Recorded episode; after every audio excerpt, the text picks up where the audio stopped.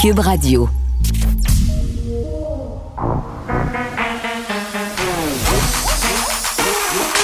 Elle a une opinion sur tous les sujets. Pour elle, toutes les questions peuvent être posées. Geneviève Peterson. Cube, Radio.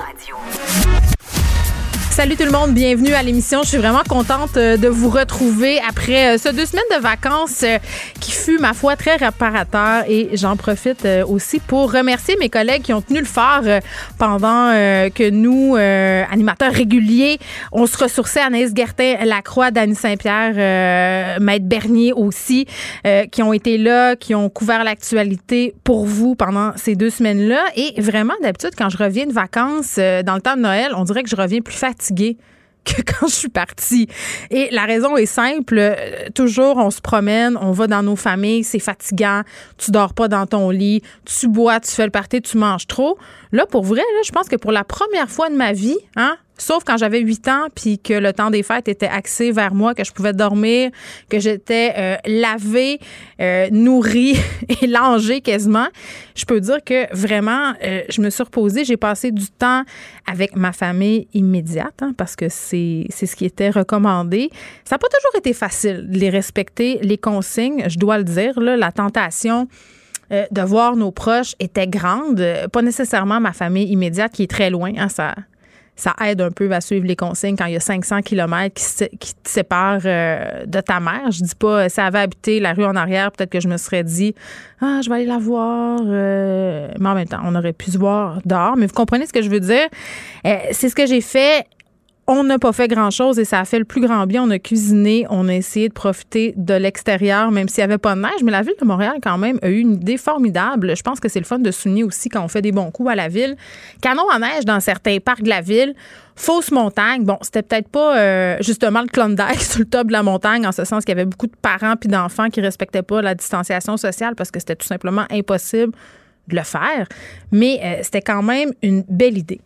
Parlant du respect euh, des consignes, le faites-vous-en pas. On parlera pas des gens qui sont partis en voyage euh, tout le long de l'émission aujourd'hui, puis du fameux 1000 pièces. On va en parler un peu, euh, mais pas que. J'en ai parlé pendant mes vacances. Je sais, quelle erreur. Ben oui, j'étais assise chez moi un matin et j'ai vu l'article du Journal de Montréal sur les touristes Tata. Je posais la question à savoir si on devait pas faire payer ces gens-là, si jamais euh, ils développaient des complications liées à la COVID. Tu sais, leur faire payer leurs frais d'hôpitaux, ça calme. Hein? Et ça donne un petit break aux gens de la santé, ou du moins on est sur cette impression qu'on se préoccupe d'eux parce que c'est un peu difficile en ce moment euh, pour notre personnel de la santé. Quel drôle de message on leur envoie euh, quand on laisse les gens partir en voyage pour des raisons euh, qui sont en fait non essentielles, hein, juste pour le fun, juste pour son jeu mémoire, juste parce qu'on a envie d'aller boire un pina colada trop sucré ces plages de Cancun. Donc j'ai tweeté là-dessus et ça a suscité moult réactions, des réactions le fun et d'autres moins le fun. Certains certains commentateurs de l'actualité s'en sont pris à moi, ce que déclenché quand même une vague de haine assez importante. Ça, on est habitué, hein, surtout quand on est une femme dans les médias, de manger de la merde, comme on dit, de recevoir euh, des pas beaux mots. Hein? Vipère perfide, belette hypocrite. Je l'ai reçu. Hein? Quand même créatif comme insulte. Il des moins glorieuses, menaces de viol, menaces de mort. J'ai porté plainte à la police, bien entendu, parce qu'à un moment donné, il faut que ça arrête, il faut que ça cesse, l'intimidation et les menaces sur les médias sociaux. Ça sera un de nos sujets aujourd'hui. On va en parler avec Paul Laurier, ex-policier, parce que euh, la police, on le sait, là, puis j'en ai parlé régulièrement avec Nicole Gibault. À un moment donné, il y a quelque chose qui s'appelle des lois, un système de justice, et peut-être que le système de justice, c'est que les lois ne suivent pas les nouvelles technologies aussi vite qu'on le voudrait. Donc, euh, faire des menaces de mort, c'est illégal. Faire des menaces de mort derrière un clavier, ça complique un peu les affaires. Ce sera aussi un de nos sujets aujourd'hui. Et j'ai envie qu'on souhaite des affaires pour 2021. Pas des résolutions, parce que des résolutions, c'est fait pour pas être tenu, hein, ça on le sait. Mais vraiment, là, et je m'inclus là-dedans, c'est de prendre un grand respire, là. Hein, un respire par le nez, avant d'aller poster des affaires sur les médias sociaux. c'est d'avoir de l'empathie pour les gens. Essayer de se dire que même les gens qui pensent pas comme nous, hein, c'est pas nécessairement des épais, c'est pas nécessairement des tatas, pas nécessairement des caves. Essayer de se mettre à leur place et aller prendre des marches. Hein? Hein? Quand, quand, ça tente de faire des menaces de mort ou d'envoyer chier des personnes un peu trop intensément là, sur Twitter ou dans une DM d'un média social quelconque, juste prendre ton gaz égal, petite bouffée d'air, aller marcher. Hein? C'est ce que je nous souhaite pour 2021. Un peu de calme, un peu d'empathie, un peu de politesse, de civisme, socialement. On va se parler des écoles aussi aujourd'hui. Hein? En janvier, se poser ouvrir. Avec qu'on, les chiffres qu'on a, euh, c'est quand même permis de douter. 2546 nouveaux cas aujourd'hui. Et euh, pendant les fêtes, là, on a sorti un décompte euh, pendant trois jours. C'était comme quelque chose comme 7000 cas. Donc, vraiment, la stratégie gouvernementale de faire un confinement, on voit que ça n'a pas super bien fonctionné. Pourquoi? se poser la question avec le docteur Nathalie Granvaux, qui est présidente de l'Association canadienne de virologie. Docteur Granvaux, bonjour. Bonjour, Mme Peterson. C'est assez inquiétant euh, quand même cette montée des cas euh, parce que euh, on avait essayé de mettre en œuvre justement un confinement plus sévère un peu avant Noël, c'est-à-dire fermer les commerces non essentiels, interdire les rassemblements dans les maisons privé. Et là, on voit bien avec les chiffres qui nous tombent dessus là, que la stratégie ne fonctionne pas. Mais est-ce que la stratégie fonctionne pas parce que le confinement fonctionne pas ou la stratégie fonctionne pas parce que les gens suivent pas les consignes? Selon vous, c'est dû à quoi cette augmentation-là des cas? Écoutez, c'est effectivement, euh, ben, il y a deux choses qui sont surprenantes. Le fait qu'on euh, a eu une première phase de confinement euh, qui a commencé le 17 décembre avec la fermeture des écoles, sur lesquelles on n'a pas vu de diminution des cas, mais qui pouvait se comprendre parce que on a, à l'inverse, vu une augmentation des gens dans les centres commerciaux et partout parce qu'on a laissé les commerces ouverts jusqu'au jusqu'au 25 décembre. donc là, on pouvait se poser la question. Là, on est rendu à 10 jours à peu près de confinement plus strict à partir du 25 décembre. Euh, donc, on devrait on, aurait espéré commencer à avoir une diminution, mais euh, euh, je pense que pour l'instant, euh, on dit habituellement au moins deux semaines pour voir une mmh. diminution. Donc, on n'est pas rendu à deux semaines encore d'un vrai confinement qu'on a eu. Donc, c'est très difficile de comprendre pourquoi. J'aurais aimé voir au moins une stabilisation, tout au moins pour pas avoir une augmentation continuelle, mais c'est pas ça qui se produit. C'est difficile sans données épidémiologiques de savoir exactement mmh. quelles sont les causes. Elles sont certainement multiples. Est-ce que, docteur Granvaux, c'est encore permis de rêver? Vous nous dites qu'on n'a pas atteint ce fameux 15 jours. Est-ce qu'on pourrait s'imaginer euh, voir ça redescendre un tantinet dans les prochains jours? Ben écoutez, euh, j'ose y croire encore euh, qu'on voit au moins une stabilisation continue compte tenu du fait qu'on voit une augmentation, je dirais pas qu'on va voir une hmm. diminution substantielle, mais au moins retourner à un plateau pour euh, quelques temps. En fait, si on arrive à avoir cette stabilisation-là, on saura qu'il y a une partie des mesures de confinement qui fonctionnent. Si on voit vraiment pas de, de, de changement euh, d'ici euh, 5-6 jours, hmm. euh, je pense que ça nous dira que les mesures actuellement en place fonctionnent pas. Mais je pense, docteur Granvaux, quand même qu'il faut être honnête. Là, bon, des experts qui demandent qu'on allonge le confinement selon moi, la raison elle est fort simple. On le sait, le confinement, ça fonctionne. On l'a vu au printemps, euh, quand on a eu un confinement très, très sévère. À un moment donné, les cas se sont mis à baisser. Il y avait aussi le facteur température. Là. Évidemment, mm-hmm. l'hiver, on est davantage à l'intérieur.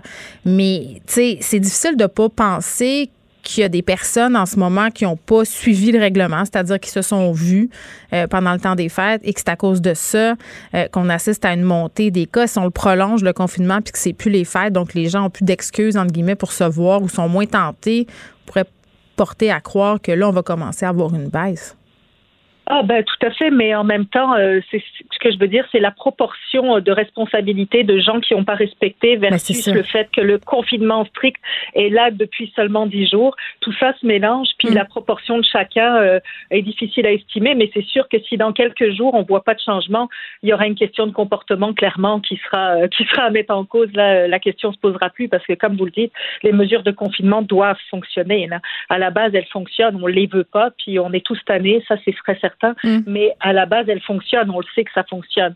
Maintenant, il reste quand même, il faut pas oublier non plus qu'on a une grande partie quand même euh, qui est pas complètement confinée et toutes nos manufactures, euh, il y a beaucoup de gens qui euh, qui peuvent pas non plus être être en télétravail, tous les gens qui travaillent dans le système de santé, fait qu'il reste une partie de la population qui bouge quand même beaucoup aussi sans sans être mm. des délinquants par rapport aux, aux mesures de confinement. Oui, puis c'est compliqué aussi par rapport au gouvernement les décisions qui à être prises parce que d'un côté, on veut, j'ai l'impression, on l'a ménagé la chèvre et le chou, c'est-à-dire on veut pas trop nuire à l'économie, on veut pas trop nuire à la santé mentale des gens. Euh, parce qu'on en a vu des effets du confinement, on continue de les voir. Euh, donc, on a adopté toutes sortes de demi-mesures, entre guillemets, pour, si on veut, apaiser tout ça. Euh, mais là, avec les cas puis la montée qu'on voit aujourd'hui, docteur Granvaux, je me dis, est-ce que ça aurait été plus rentable, entre guillemets, socialement, économiquement, de, de faire un confinement plus sévère, plus tôt, pour justement éviter un éventuel confinement qui va se prolonger? Ça nous part on est quand même. Ben, c'est certain, comme vous dites, premièrement, faut faut euh, reconnaître que c'est des décisions difficiles à prendre et qu'il faut trouver un équilibre. Mais je suis d'accord avec vous dans le sens, on avait eu cette discussion-là ensemble. Je me rappelle de savoir est-ce que par rapport à l'économie, mais c'est sûr que là, oui, effectivement, souvent on veut faire, on veut ménager la chèvre et le chou parce qu'on veut protéger l'économie, ce qui est tout à fait louable aussi. Mais au final, ça va se perpétuer beaucoup plus longtemps et d'un point de vue euh, de des conséquences économiques, si on parle sur nos restaurants, sur euh, tous les gens qui sont mm. des travailleurs indépendants, ça risque de se prolonger bien plus longtemps que si on avait fermé de manière euh, beaucoup plus stricte pour une durée plus courte en fait. Et euh, à la fin, euh, est-ce qu'on va être gagnant? Je suis pas certaine non plus parce qu'on avec les chiffres qu'on a actuellement, puis mm. je pense que je disais déjà ça le 27 décembre, je vois pas avec les chiffres qu'on a comment le gouvernement va pouvoir justifier d'assouplir les mesures qu'on a actuellement. Est-ce qu'on rouvre les écoles? Ben écoutez, ça c'est une question euh, complexe. Euh, le facteur qui moi me, me me perturbe un peu par rapport à la réouverture des écoles, mm. c'est euh, la prise en compte du nouveau variant qu'on appelle le B117, là, qui a été dépisté la première fois au, au Royaume-Uni et pour lesquels, en fait, les premières données épidémiologiques, puis c'est loin d'être complet, là, mais semble suggérer que l'infection est plus importante chez les plus jeunes.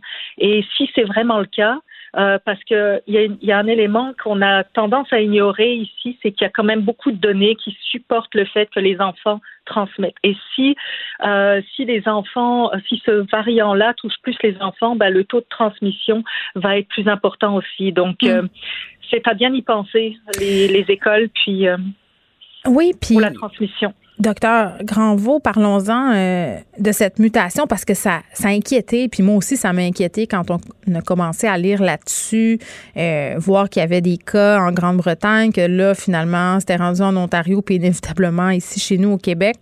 Euh, c'était inévitable que ça se rende ici. Je disais une certaine partie de la communauté scientifique qui disait qu'on pouvait s'attendre à ça, c'est que c'était absolument impossible que ce virus-là mute pas et que ça veut pas nécessairement dire que le virus est plus dangereux.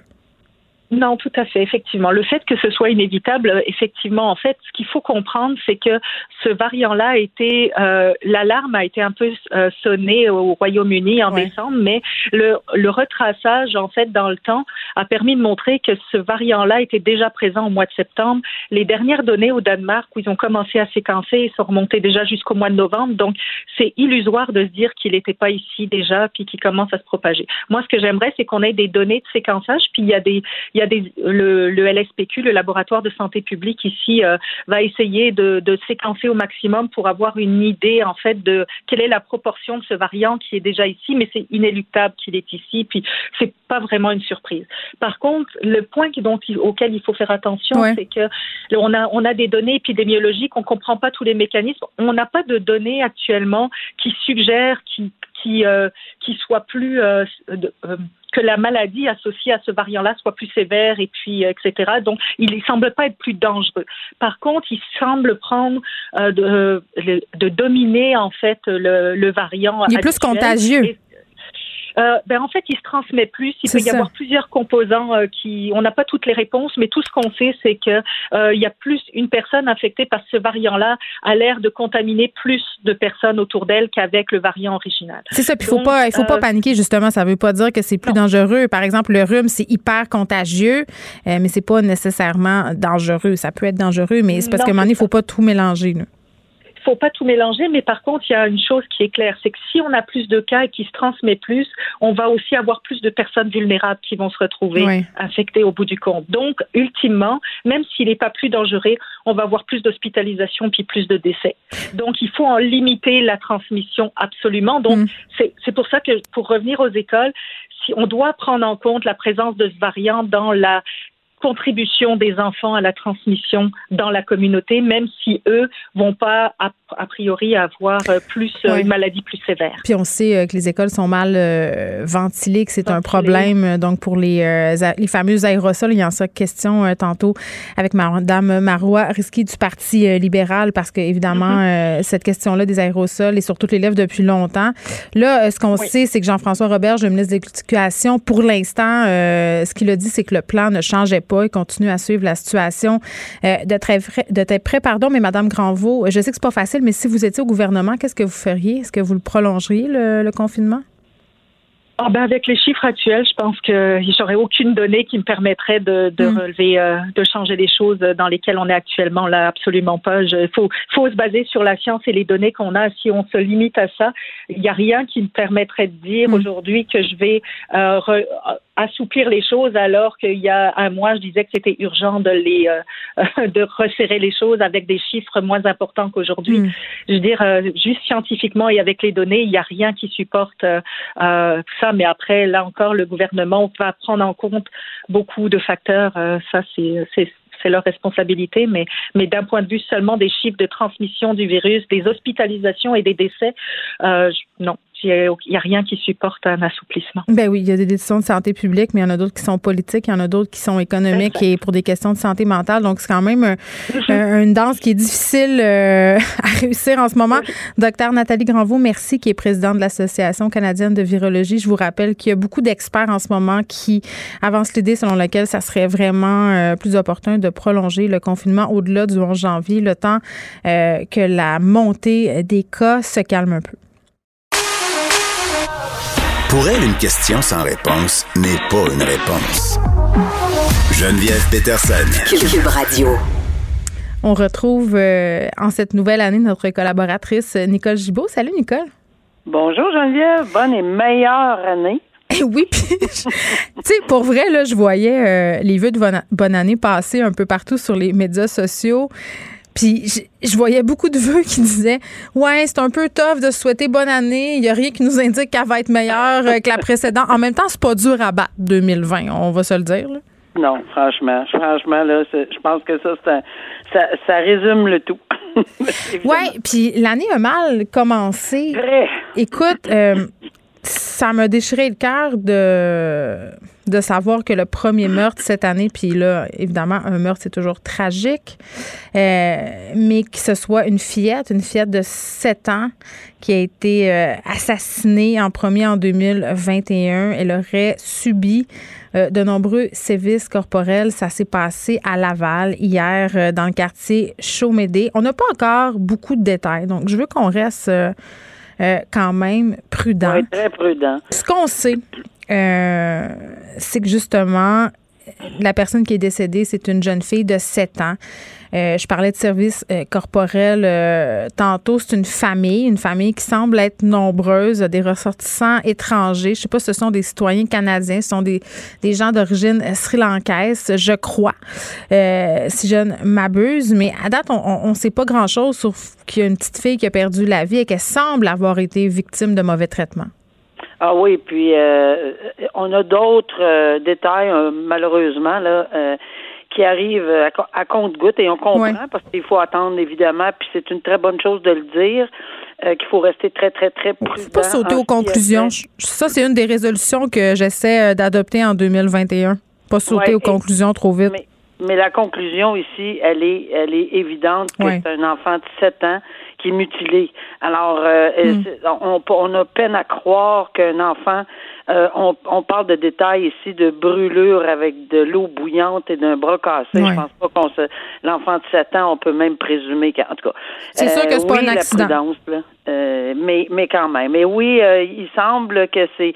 Puis il y a une barrière aussi, la barrière linguistique. Alors peu importe d'où ils viennent, il y a une barrière linguistique euh, qui, qui, qui s'érige parce que la communication semble extrêmement difficile plusieurs personnes doivent être rencontrées dans le mm. cadre d'une enquête. C'est bien, bien, bien normal. Avant de déposer des accusations, s'il y a lieu, il faut s'assurer qu'on comprenne euh, ce qui est arrivé. C'est essentiel. Ben, tu vois, c'est ça que je voulais dire quand je disais ne pas s'auto-conclusion trop vite. C'était notamment par rapport aux origines de la famille. Je vois toutes sortes de commentaires, des spéculations euh, par rapport justement à la religion, à l'origine, à, ce qui aurait été fait ou ce qui est fait. Euh, ça, je pense qu'il faut être excessivement prudent. Mais moi, j'avais envie de te poser la question quand on a comme ça des personnes qui parlent pas français, qui parlent pas anglais. Évidemment, ça complique les procédures, ça complique le travail des policiers. Il faut faire venir des interprètes. Comment on s'organise avec tout ça?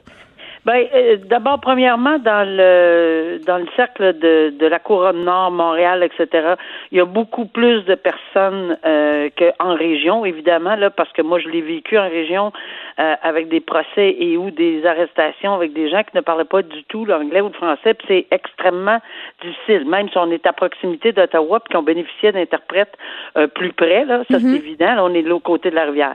Mais à Laval et dans le secteur Montréal, etc., on a des personnes ressources. Mais le problème, c'est que c'est d'essayer de trouver toutes ces personnes-là de façon rapide euh, et, de voir. Puis, tu sais, il faut que chacune de ces personnes-là soit rencontrée de façon individuelle.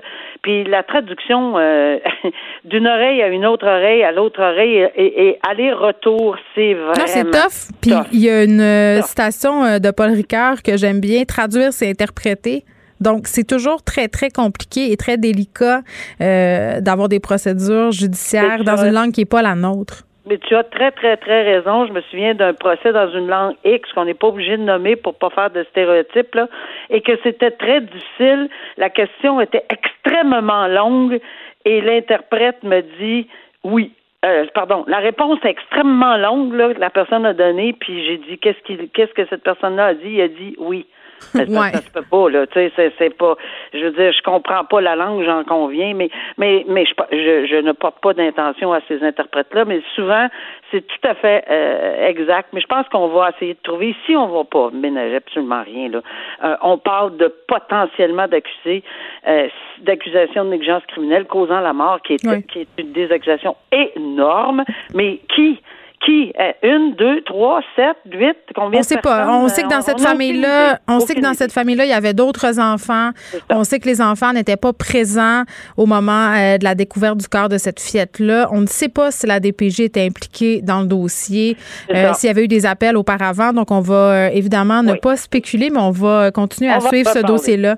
évidemment. Bon, euh, côté temps des fêtes, on s'en était parlé, Nicole, avant de se laisser pour les vacances. C'était bien évident qu'il allait y avoir des gens qui allaient se réunir euh, malgré les consignes sanitaires. Ça a été le cas. On l'a vu, il y a eu des vidéos qui ont circulé sur les médias sociaux. Une particulièrement a fait jaser beaucoup. Le fils de Donald Trump le même retweeté. Euh, ça se passe dans le coin de Gatineau. C'est une famille qui se serait réunie à six pour tenir, si on veut, un souper des fêtes. La police est intervenue et là, ce qu'on a vu circuler, moi, je l'ai écouté, la vidéo, Nicole, euh, c'est un homme de cette famille-là qui l'a partagé. On voit euh, une intervention policière musclée. Évidemment, comme c'est le cas quand circule ce genre de vidéo, euh, il te manque un bout. Tu sais, t'as pas l'avant, t'as pas l'après, t'as juste la partie du vidéo qui circule. Puis tu sais, on s'en est parlé souvent, toi et moi, de ça. Quand on a une vidéo virale, il faut faire attention au contexte et tout ça. Puis vraiment, quand j'ai vu cette vidéo-là, Bon, je trouvais euh, que les policiers avaient fait preuve euh, quand même de force. Je trouvais pas que c'était une force non justifiée. Ça avait l'air euh, d'être une situation assez tendue. Puis la police de Gatineau a réagi après, là, parce qu'on voit l'homme plaqué au sol et tout ça. Et la police a dit, écoutez, là, cet homme-là, il aurait donné, puis c'est moi qui ajoute l'aurait, c'est, ce que prétend la police, il aurait donné des coups de poing au visage d'un policier. le gars dit, ben ouais, mais c'est parce que la police a brassé ma mère. Fait que, tu sais, c'est c'est quand même une situation délicate. Oui, j'ai envie de dire, en commençant, là, mm-hmm. peut-être s'il avait respecté les consignes. Ben oui, c'est sûr. Comme le reste. Peut-être, peut-être s'il avait respecté les consignes comme tout le monde, ça serait pas arrivé. Tu sais, peut-être, là, qu'on peut euh, commencer par cette phrase-là. Puis peut-être que la personne va dire oui, mais moi, ma mère, oui, mais moi, mon frère, oui, mais moi. Ben, c'est parce que le Québec en entier, il y a des oui, mais moi. Oui, mais moi. Alors, moi, j'ai vraiment pas beaucoup. Je parle pas là, de l'altercation comme, comme telle. Là. Euh, j'ai pas beaucoup de pitié pour des gens qui se font cogner à la porte, puis que les gens sont allés. Euh, puis je ne, j'ai hâte de voir. Non, puis qui résistent, puis qui veulent pas, puis qui disent qu'ils ont le droit, puis Ils ont le droit, puis on donne pas notre nom, alors que l'obligation c'est de s'identifier. Euh, peut-être qu'il y avait des raisons, peut-être que c'est des bulles, peut-être qu'il y avait le droit, mais tout ça, il aurait fallu qu'on, en partant là, ça a l'air un peu drôle là quand tu commences par dire tu rentres, tu sais, vous rentrez pas, vous faites pas ci, vous faites pas ça, hmm. vous, bon, alors je, je n'essaie pas d'excuser. S'il y a eu des, et je dis bien si avec un S énorme, s'il y a eu des comportements euh, qui sont pas corrects de la part de, des policiers, ben ça sera évidemment mis en lumière, puis il y aura une enquête, puis il y a des, il y a de la déontologie, puis il y a tout un système pour ça. Mais pourquoi? C'est là qu'on, c'est là qu'on voudrait que les policiers aient une caméra sur eux tout le temps. Ça éviterait toutes les situations du genre. Mais Geneviève, euh, tu sais, juste là, euh, le fait de montrer une partie, tu as raison de le soulever, mais une partie, c'est la partie probablement la pire.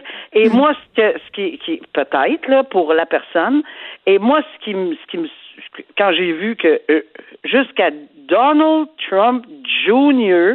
qui se permet de, se faire du capital politique. Ça a tellement perdu de crédibilité dans ma tête quand j'ai vu ce tweet-là. J'ai fait non, c'est pas vrai là. On se mêle de ceci pour faire dire ah ben ça s'en vient chez nous. Pourquoi on dit ça? Parce que ces messieurs-là et ces dames-là à Mar-a-Lago en fin en, fin d'année, mm-hmm. c'est 500 personnes, pas masque, pas de confinement. Ils croient à rien. Euh, lui a eu la COVID. Je l'ai vérifié 20 novembre. Euh, sa petite amie l'a eu également, qui est une ancienne euh, personne qui, euh, qui était présentatrice à Fox News j'ai j'ai beaucoup de réserves. Alors moi, les commentaires de ce monsieur-là, -là, j'en ai. Oui, je comprends, euh, Nicole. Puis mm. mais en même temps, ce vidéo-là, ce qui est plate, c'est qu'il a circulé beaucoup euh, dans les cercles. Dans, oui, c'est ça exactement. Cet extrait-là euh, circulé beaucoup dans les cercles complotistes. Et là, on nous ben parle de l'État policier. On nous parle. C'est quasiment comme, comme si on était en Corée du Nord. Calmez-vous la gang à un moment donné. Là. Je veux dire, les policiers font leur job.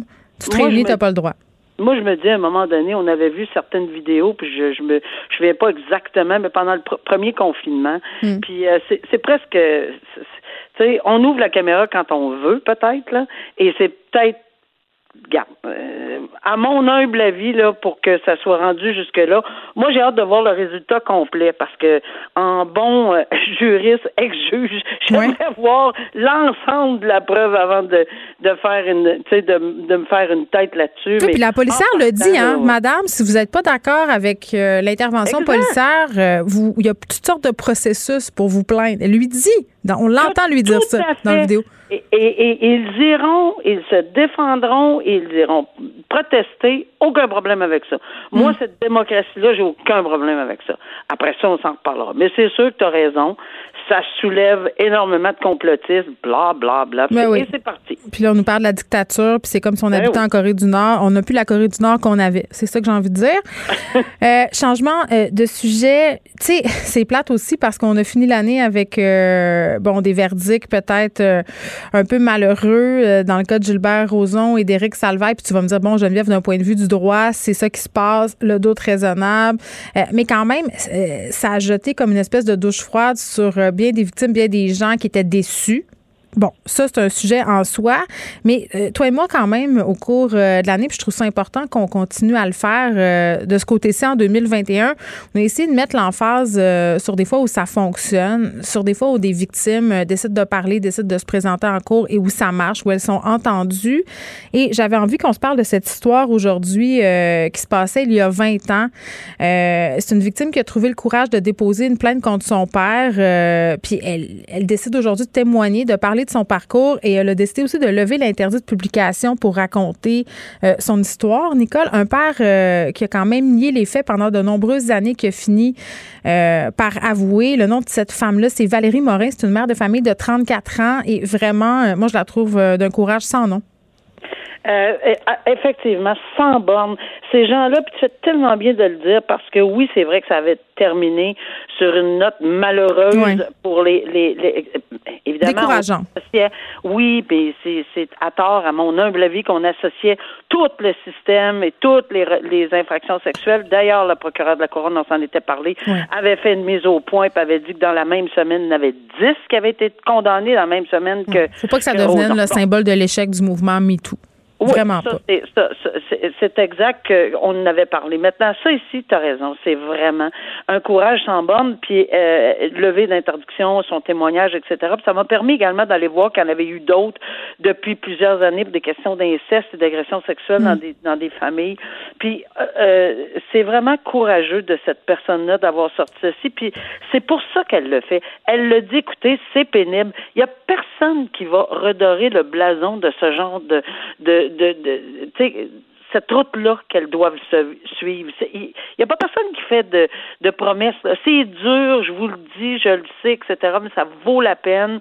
Puis euh, moi, je trouve qu'on devrait en parler plus souvent. Malheureusement, euh, peut-être qu'il décide de taire ces histoires-là pour des raisons personnelles et, et, et ça, il plaide coupable, puis on n'en entend pas parler, mais mm. comme le procureur de la Couronne avait dit avant Noël, euh, il y en a des dizaines par semaine un peu partout, mm. et c'est des histoires qui font en sorte que ça remet un peu les pendules à l'heure en disant oui, il y en a des cas, oui, il y en a des acquittements. Ben, certain qu'il y en a. Il y en a dans les vols, dans les meurtres, dans, dans il y en a dans, toutes sortes de matières criminelles des mm. acquittements. Ce qui est choquant un peu plus, c'est quand on pense que les victimes ne sont pas crues. À mon humble avis, ce n'est pas vrai. Puis tu sais, euh, cette victime-là, euh, Valérie Morin, elle a eu des mots que je trouve importants. Tu sais, quand on dit euh, que la honte doit changer de camp, on a entendu beaucoup ça dans le mouvement Dénonce ton port en France, notamment c'est Virginie Despentes qui a dit ça, je pense en premier. C'est peut-être, en tout cas, si je ne m'abuse, si ma mémoire est bonne. Mais ceci dit, dans ce cas-là, Valérie Morin, ce qu'elle a dit, c'est, c'est sûr que c'est pas facile les démarches là on s'entend.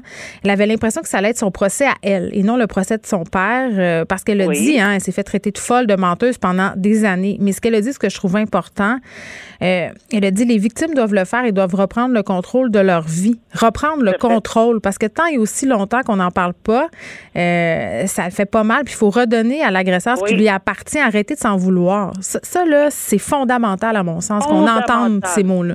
Tout à fait, puis elle a tenu à saluer les gens qui l'ont entouré. Là, mm. pour la prochaine année, qu'on espère être une meilleure, entre autres pour les victimes, pour l'accompagnement. Ici, elle en fait mention dans sa description de, de, de ce qu'elle a passé à travers. Mm. Des gens qui l'ont entouré, des cavacs, euh, des, des intervenantes, des enquêteuses, euh, le travail acharné des procureurs. Alors, bravo. Euh, on a une autre version. Oui, je comprends qu'il y en a des pas belles versions, là, mais on a des belles versions. On a des, des beaux témoignages là-dessus. Puis je pense qu'avec les nouvelles recommandations du comité en question euh, sur les agressions sexuelles pour aider, là, puis les tribunaux peut-être éventuellement spécialisés, mais on parle de pas un tribunal X, là, mais on, non, on parle un tribunal consacré oui, c'est ça. On parle d'accompagnement, puis c'est d'une importance capitale à partir du moment où on commence à réfléchir, juste à réfléchir tout seul, assis en petite boule, en se disant qu'est-ce que je fais, on devrait être en mesure d'être accompagné par une personne à qui on a confiance, avoir le droit à un avocat gratuitement. Et ça, je pense que ça a été une des recommandations pour aider cette personne-là à passer à travers sous secret professionnel, qu'elle dénonce ou qu'elle ne dénonce pas. Ça ferait énormément. Les choses, euh, les choses changent, Nicole. Peut-être que du point de vue de certaines personnes, elles ne changent pas euh, assez vite, mais quand même, euh, moi, je pense qu'il y a une véritable volonté là, de moderniser le système de justice. On se retrouve demain. Merci. À bientôt. Au revoir. Joignez-vous à la discussion. Appelez ou textez le 187 Cube Radio 1877 827 2346. Hello. Est-ce que oui ou non, on devrait rouvrir euh, les écoles telles que prévu le 11 janvier? Est-ce qu'on va les rouvrir? Euh, c'est des questions qu'on se pose, que tous les parents se posent en ce moment euh, au Québec. J'en parle avec Marois Risky, qui est députée libérale, porte-parole de l'opposition en matière d'éducation. Madame Risky, bonjour. Bonjour. Écoutez, je pense que c'est vraiment euh, la question qui est sur toutes les lèvres au complet. Euh, c'est-à-dire, on était en vacances avec nos enfants euh, pendant deux semaines. C'était le fun. On a vécu l'école à la maison au printemps passé. Je pense qu'il y a beaucoup de parents qui gardent des souvenirs plus ou moins heureux. Il y a eu des bons moments, mais il y en a eu des moins bons. Là, on, sait ce que c'est. Hein? je pense qu'on anticipe. Mhm. Euh, est-ce que là, avec la montée des cas, on, devrait les rouvrir, euh, les écoles? Parce que Jean-François Robert, je disais euh, ce matin en réaction à une entrevue qui a eu lieu à LCN que pour l'instant, ben le scénario était toujours le même. C'est-à-dire qu'on attendait de voir et que pour le moment, on y allait le 11 janvier. C'est sûr qu'il y a des conséquences d'ouvrir les écoles, mais aussi des conséquences de ne pas ouvrir les écoles. Ben, c'est ça si on ouvre les écoles, d'entrée de jeu, là, moi, je demande au monsieur euh, Robert là, de vraiment s'assurer d'avoir les purificateurs d'air. Il me semble que ça, là, c'est, il aurait dû le faire durant le congé des fêtes. Les écoles privées l'ont fait, les écoles anglophones l'ont fait. C'est pas mhm. normal au Québec qu'avec les 432 millions de dollars qui ont été transférés par le gouvernement fédéral pour les écoles, on n'a pas investi 80 millions de dollars pour acheter des purificateurs d'air. Et pire encore, qu'on refuse les purificateurs d'air donnés par la Fondation Jasmin Roy. Là, à un moment donné, là, on est capable de retourner les enfants à l'école, mais encore faut-il se donner les moyens de notre ambition. Ça, c'est une chose. D'autre part, je crois qu'il est grand temps d'avoir les services d'une autre personne pour superviser le retour en classe. Par exemple, Dr. Joanne New, elle a déjà été en, période de guerre au front du terrain à gérer des graves crises de pandémie telles que l'Ebola. Je comprends qu'en ce moment, la santé publique est très occupée avec les hôpitaux, les CHSLD. Moi, j'aimerais avoir quelqu'un qui ne fait que se concentrer pour les écoles, d'avoir ce que l'Ontario a déjà mis en place, des cliniques de dépistage mobile. Dès qu'il y a un cas, on teste tout le monde. Il y a des millions de tests rapides disponibles. On ne les a pas encore tous utilisés, à ce que je sache? Alors, pouvons-nous les dédier aux écoles? Oui, parce que là, on le sait, là, les écoles, euh, c'est un foyer de transmission quand même important avec le secteur euh, manufacturier. Puis, Mme Risquet, on se parlait aussi cet automne de la traçabilité il y a encore des problèmes dans plusieurs établissements. On n'arrive pas trop à avoir l'heure juste. On ne sait pas. Euh, moi, je vais juste prendre mon exemple personnel. Euh, c'est plate à dire, mais deux jours euh, après le début des vacances de Noël, j'ai reçu une communication de l'école comme quoi il y avait un élève COVID dans la classe de ma fille. et là, il fallait s'isoler, il fallait qu'elle passe un test, mais à cause du délai des vacances, on ne l'avait pas su à temps. Donc, tu sais, ce sont des petits exemples comme ça qui arrivent assez régulièrement, là, si j'en comprends les communications que je me fais envoyer par les auditeurs, par des parents, par des amis qui ont des enfants à l'école, le système euh, de, de, compilation, de traçabilité de la transmission de la COVID n'est pas au point. Effectivement, ça, fait longtemps qu'on le sait, et c'est encore plus vrai dans les écoles. Ce mm. n'est toujours pas normal que c'est un papa, de façon bénévole, qui compile les cas d'éclosion dans les écoles. Monsieur Olivier Drouin, avec son site COVID École Québec, fait un excellent travail, mais est-ce normal que le ministère de la Santé et le ministère de l'Éducation, qui représentent les deux plus mm. gros ministères, ne sont pas capables de nous donner leur juste? Est-ce normal que moi, je reçois plein de courriels de parents qui, ont, qui savent qu'ils ont des euh, cas de COVID dans la classe de leur enfant, mais que la directive de ne pas aller se faire tester. Est-ce que oui ou non, on va avoir leur juste dans les écoles? Non, mais c'est tellement niaiseux. La lettre que tu reçois, là, ça dit bon, il y a un cas de COVID euh, dans l'école de votre enfant, dans la classe de votre enfant en particulier. Et là, euh, c'est tellement drôle parce que la direction dit attention, ceci n'est pas une directive de la santé publique. Bien sûr, il faut attendre la directive de la santé publique, mais notre expérience démontre que la santé publique, dans trois, quatre jours, va vous demander d'aller faire tester votre enfant. Donc, s'il vous plaît, allez-y tout de suite. Tu sais, c'est quand même quelque chose là, que les directions d'école doivent prendre euh, le pas de la santé publique et dire aux parents, mais écoutez, il y a trop des longs délais, donc allez-y parce que ça va se répandre. Et ça, c'est quelque chose qu'on est capable de corriger très rapidement. Les tests rapides, me semble, on peut les utiliser hmm. dans les écoles. On a dans toutes les écoles une trousse de premiers soins. En période de pandémie, je pense qu'avoir une vingtaine de tests rapides par école, ce serait très envisageable. On a environ 3000 écoles au Québec, mettons une vingtaine de tests rapides. Et si on voit que, ah, finalement, on a, quelques cas, bien, on envoie directement une clinique de dépistage mobile. À l'instar de l'Ontario, ils ont 500 hygiénistes et infirmières qui ne sont que dédiés aux écoles. Si on veut vraiment être un Québec fou de ses enfants, on doit s'assurer de garder nos écoles ouvertes. Moi, je fermerais pas mal d'autres affaires avant de fermer nos écoles, d'autant plus qu'on sait, là, au primaire, les enfants québécois n'ont pas de cours en ligne. Là, c'est une vraie blague, l'histoire d'une demi-heure par jour. Là. Mais moi, je ne sais pas quoi faire. pour être super honnête, là, puis je pense que je suis pas quelqu'un dénué de moyens intellectuels. Là. Je regarde les lettres qui arrivent, c'est pas trop clair, on sait pas trop c'est à quelle heure, on sait pas trop ça va être quoi l'enseignement. Puis qu'est-ce que je fais avec mon enfant les sept de la, les sept autres heures de la journée? sais, à un moment donné, les gens travaillent. C'est pas tout le monde qui a le privilège de prendre des vacances. C'est pas tout le monde que, tu sais, je veux dire, à un moment donné, je, je sais pas. Je, en tout cas, je vois mal, Madame Risky, là, comment on pourrait euh, maintenir les écoles primaires fermées encore bien, bien longtemps, là, pour euh, l'économie, la santé mentale des gens. Les écoles secondaires, c'est une chose. Les enfants sont plus autonomes, peuvent gérer leurs trucs. Primaire, euh, moi, mon petit pou, il y a 5 ans, là, je, m'excuse, là, mais 15 minutes d'enseignement en ligne, c'est pas mal le top de son, sa capacité d'attention. Effectivement. Mais pour les écoles primaires, pour moi, c'est évident que les enfants doivent être en classe et c'est très, très triste ce que je vais dire. Mais pour certains enfants au Québec, leur dernier rempart, ben c'est l'école. Parce qu'à ben la maison, non, c'est pas Jojo. Puis oui, moi, je préfère avoir mes enfants à l'école parce que c'est vraiment un endroit non seulement d'apprentissage, mais aussi de protection pour eux. Et je vous dirais que pour les étudiants, euh, pardon, les élèves du secondaire, mm on est capable de réduire les classes en alternance, maximum 15 élèves euh, par classe, aller une demi-journée, ou, par exemple, en région, à cause du transport scolaire, de faire une journée complète pour un groupe, puis l'autre jour, l'autre groupe. Ça, on est capable de mettre ça en place, parce que oui, ils sont plus autonomes qu'un élève de première année ou deuxième année.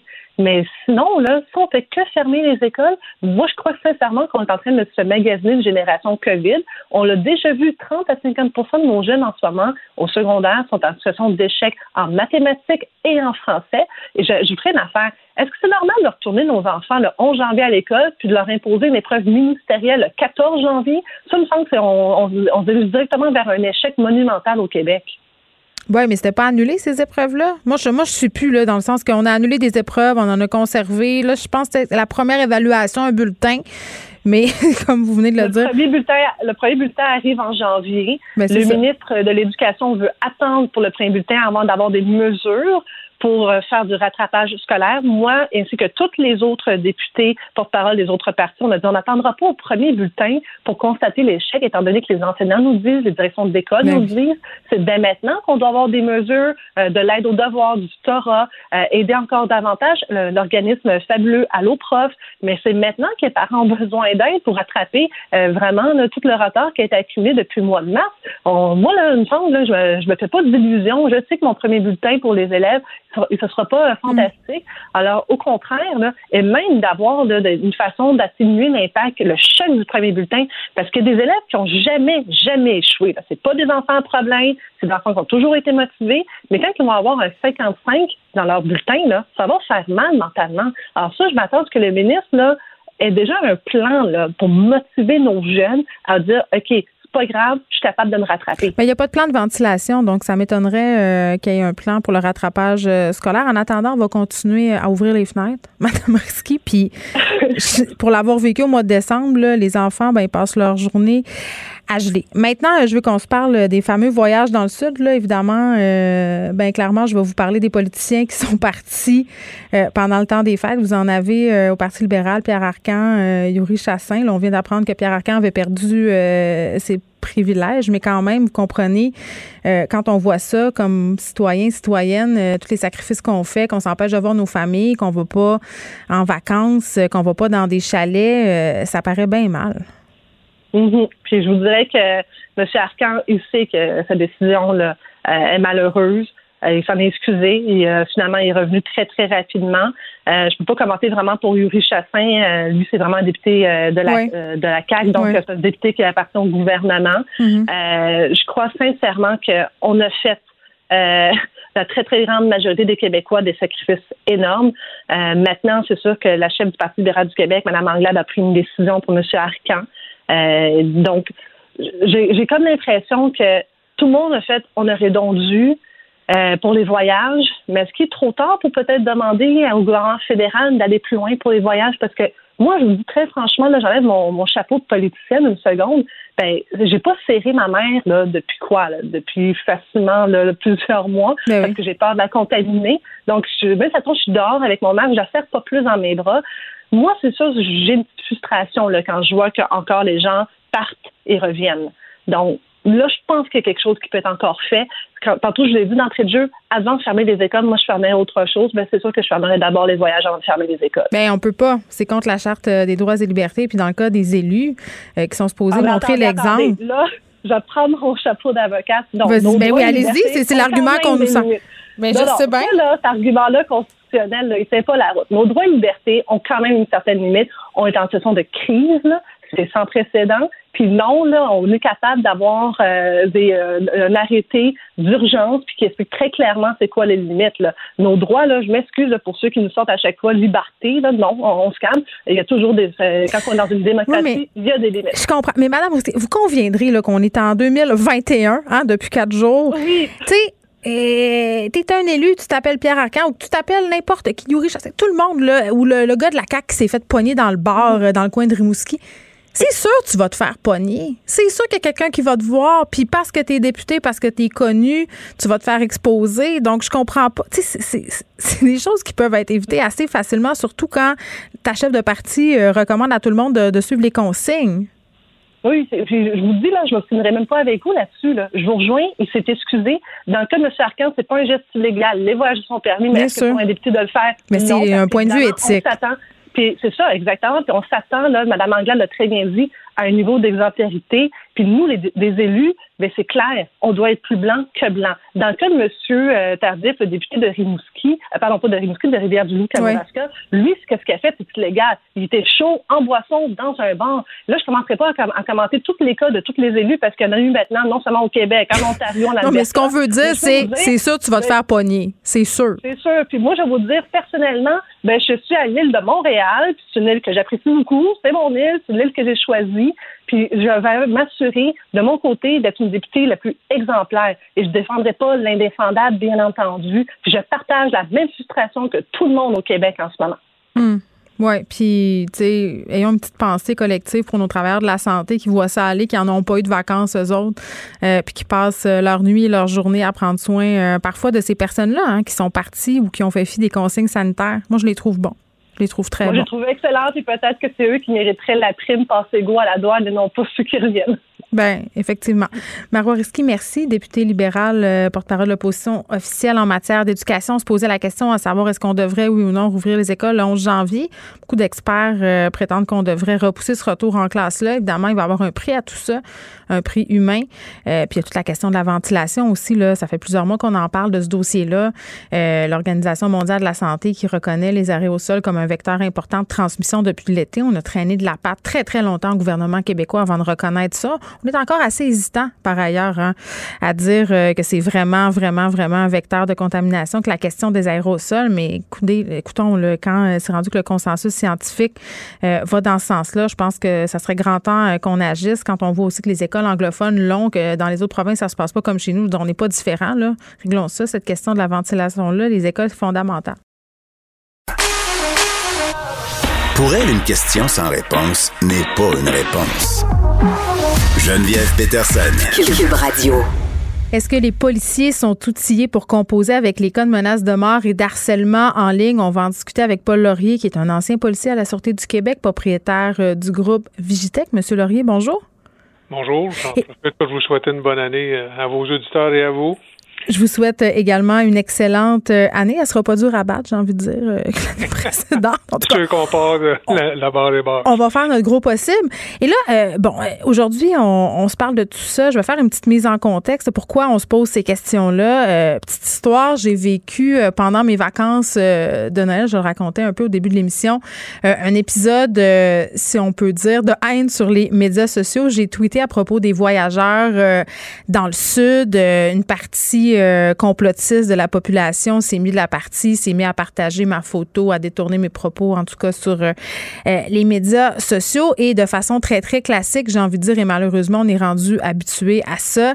J'ai reçu des menaces. J'ai été harcelée en ligne. Ça a été très, très loin, là, des menaces de mort, des menaces de viol. Très, très claires, pas détournées, pas voilées.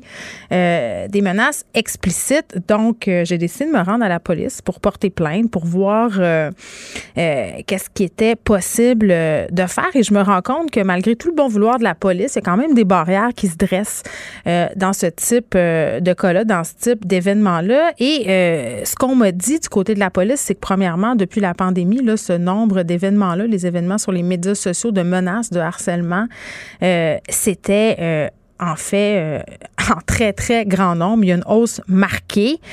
et qu'ils n'ont pas assez d'effectifs pour traiter tout ça. Ça, c'est une première chose et c'est pas nécessairement un truc prioritaire non plus. Et ça, je dois vous avouer, M. Laurier, que quand on se pointe là avec des menaces, ça surprend.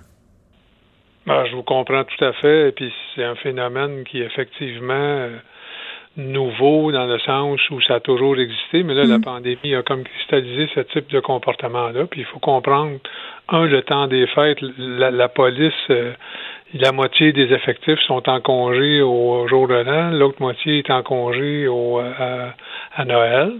Et puis en général, les équipes d'enquête sont aussi euh, ralenties. on est vraiment en service minimum. C'est le, le ça, c'est les conventions collectives qui font ça.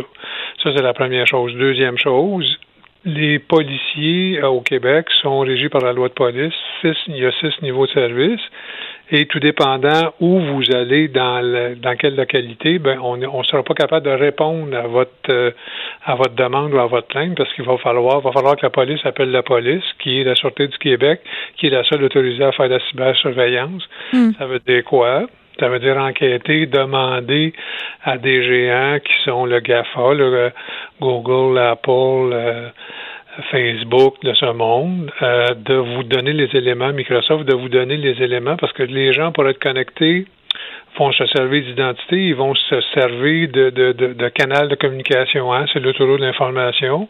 Mais quand vous êtes sur cette autoroute-là, il y a moyen de vous retracer. Mais pour avoir accès à ces informations-là, ça prend des gens euh, spécialisés qui vont faire ces demandes-là. C'est que vous voyez qu'on est on est dans, un, dans au niveau technologique dans des enquêtes qui sont plus techniques, qui sont qui demandent plus de, de connaissances. On vous êtes dans la période des fêtes et puis la loi de police, elle a été annoncée en deux, elle a été modifiée en 2013.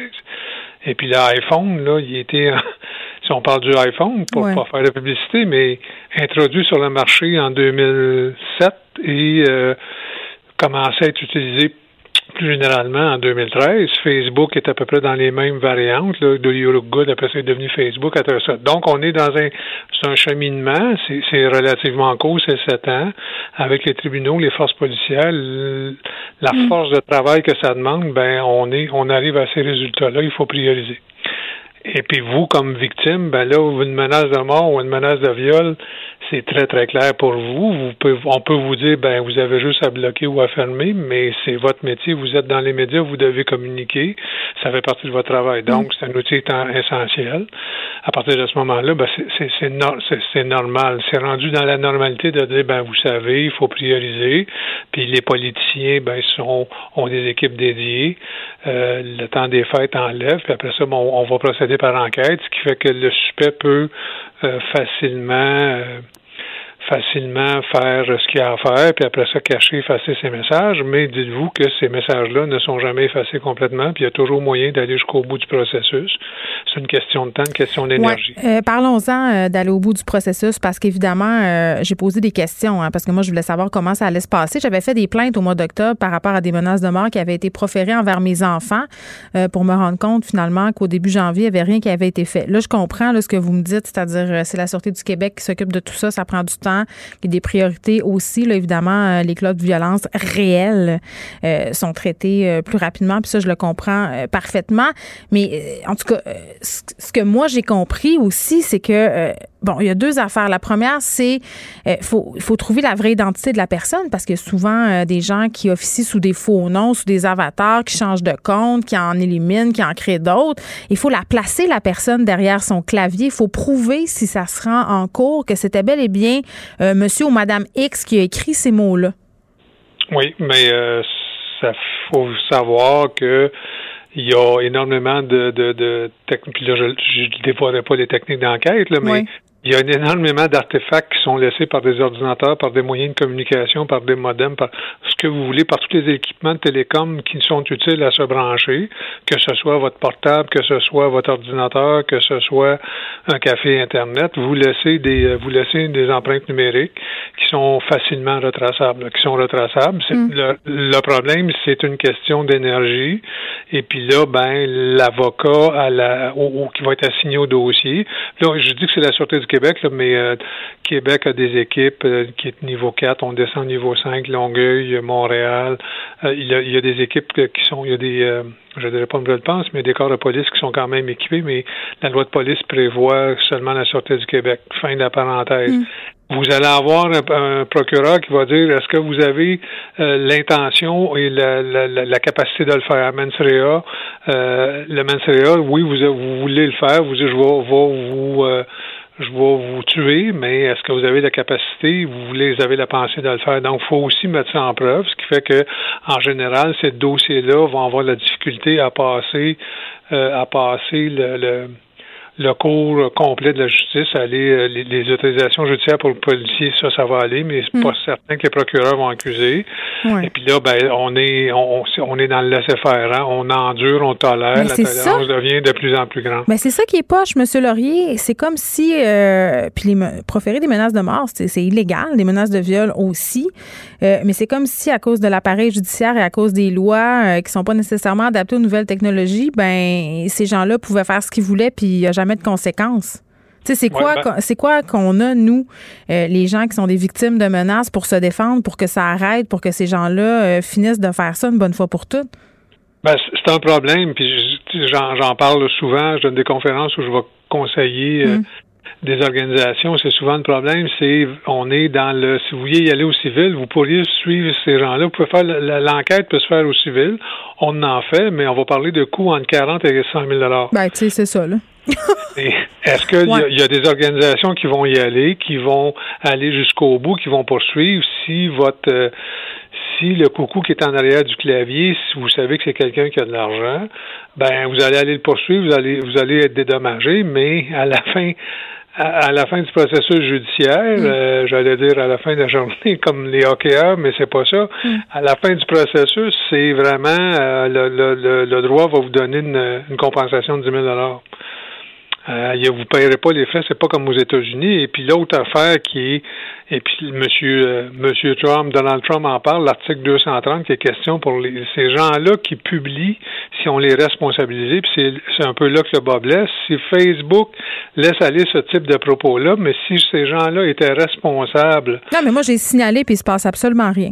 Absolument. Facebook ne retient jamais le signalement. Jamais c'est l'article 230 aux États-Unis qui les euh, qui les protège, mais si au Canada on disait ben vous allez mm. être euh, vous allez être responsable des propos qui sont dits il y aurait beaucoup plus de modérateurs, on mettrait énormément d'énergie euh, à, modérer ce type de comportement-là. Mm. Et c'est parce que ces gens-là seraient susceptibles d'être poursuivis. Ça va être plus facile de poursuivre Facebook en recours collectif que pour poursuivre un bozo qui se cache en arrière. Ben, c'est épouvantable. Super brave. Fait que ça, non, mais ça veut dire que tous les bozos euh, peuvent envoyer n'importe quoi, puis il se passera absolument rien. C'est à peu près ça que, la, que la policière euh, me dit par ailleurs. Puis euh, question délicate, on m'a proposé de donner mes passwords Facebook à la police. En fait, la police m'a demandé de leur donner mes mots de passe pour faciliter leur enquête. Bien entendu, ça hors de question. moi, j'ai un énorme malaise avec ça, mais est-ce que c'est normal, ça? Ben, moi, je vous dirais que c'est, c'est pas des très, très bonnes pratiques. Moi, jamais je ferais ça. Vous me faire signer un papier? je, ne comprends pas ça. Euh, il y a des techniques d'enquête qui sont beaucoup plus euh, performantes que ça. Et euh, on va être capable de, de, de voir à l'intérieur de ce qui se passe, mais donner des mots de passe, c'est la dernière chose que vous allez faire, que je déconseille, là, que ce soit n'importe quel mot de passe à n'importe quelle institution public, vous donnez à Non, mais moi, j'ai émis des réserves euh, et on m'a carrément dit euh, que ça allait ralentir l'enquête, que ce serait beaucoup plus facile. Et là, on me tendait le formulaire et là, on voulait me faire signer le formulaire. J'ai refusé de le ah. signer, mais j'ai trouvé ça particulier. Donc, je me suis dit que je vous en parlerais. Évidemment, euh, on a lancé la police, le syndicat de la police à ce sujet-là pour essayer un peu d'en savoir plus. Puis j'ai vraiment senti, M. Laurier, que la les policiers, les policières qui sont intervenus au niveau des plaintes que, que je suis allée faire voulaient m'aider, mais qui n'avaient pas les moyens de le faire. C'est vraiment ça que j'ai senti. Ben, c'est aussi la problématique, je vous dirais, que la formation de policiers au Québec, de base, on est, c'est des techniciens. Hein. Vous êtes formé à Nicolet, vous, mm. vous êtes formé dans un cégep, c'est une technique. Vous apprenez à intervenir physiquement, euh, à conduire un véhicule de police. Vous apprenez les lois, l'application de la loi. On vous envoie à Nicolette, on vous apprend à conduire, à faire des, des techniques dans, des techniques de défense, à manipuler l'arme à feu, mais on, on vous parle pas de, on vous parle pas de manipuler maintenant un iPhone ou mm. euh, Android ou euh, une tablette ou whatever. Non, ils sont dépassés. Là, ben, pour aller dans les enquêtes, il faut avoir un niveau, il faut être un enquêteur, il faut être disponible, on n'a pas les mêmes horaires de travail. Évidemment, ce type de crime-là, ça saigne pas. Hein? c'est malheureux. C'est vrai.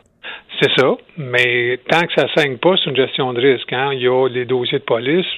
Allez dans n'importe quel euh, dans n'importe quel poste de police, il y a 2000 dossiers qui sont là, il y en a 10 ou 15 qui sont travaillés activement, puis c'est une rotation. Quand quand on a des, des nouvelles informations où on procède à la cour, mm. on peut pas tout enquêter, puis malheureusement les crimes technologiques par, par le volume, la complexité, ben on va prendre ce qui, ce qui saigne, puis on va prendre ce qui est urgent, puis on va prendre les politiciens premiers, ont des équipes dédiées.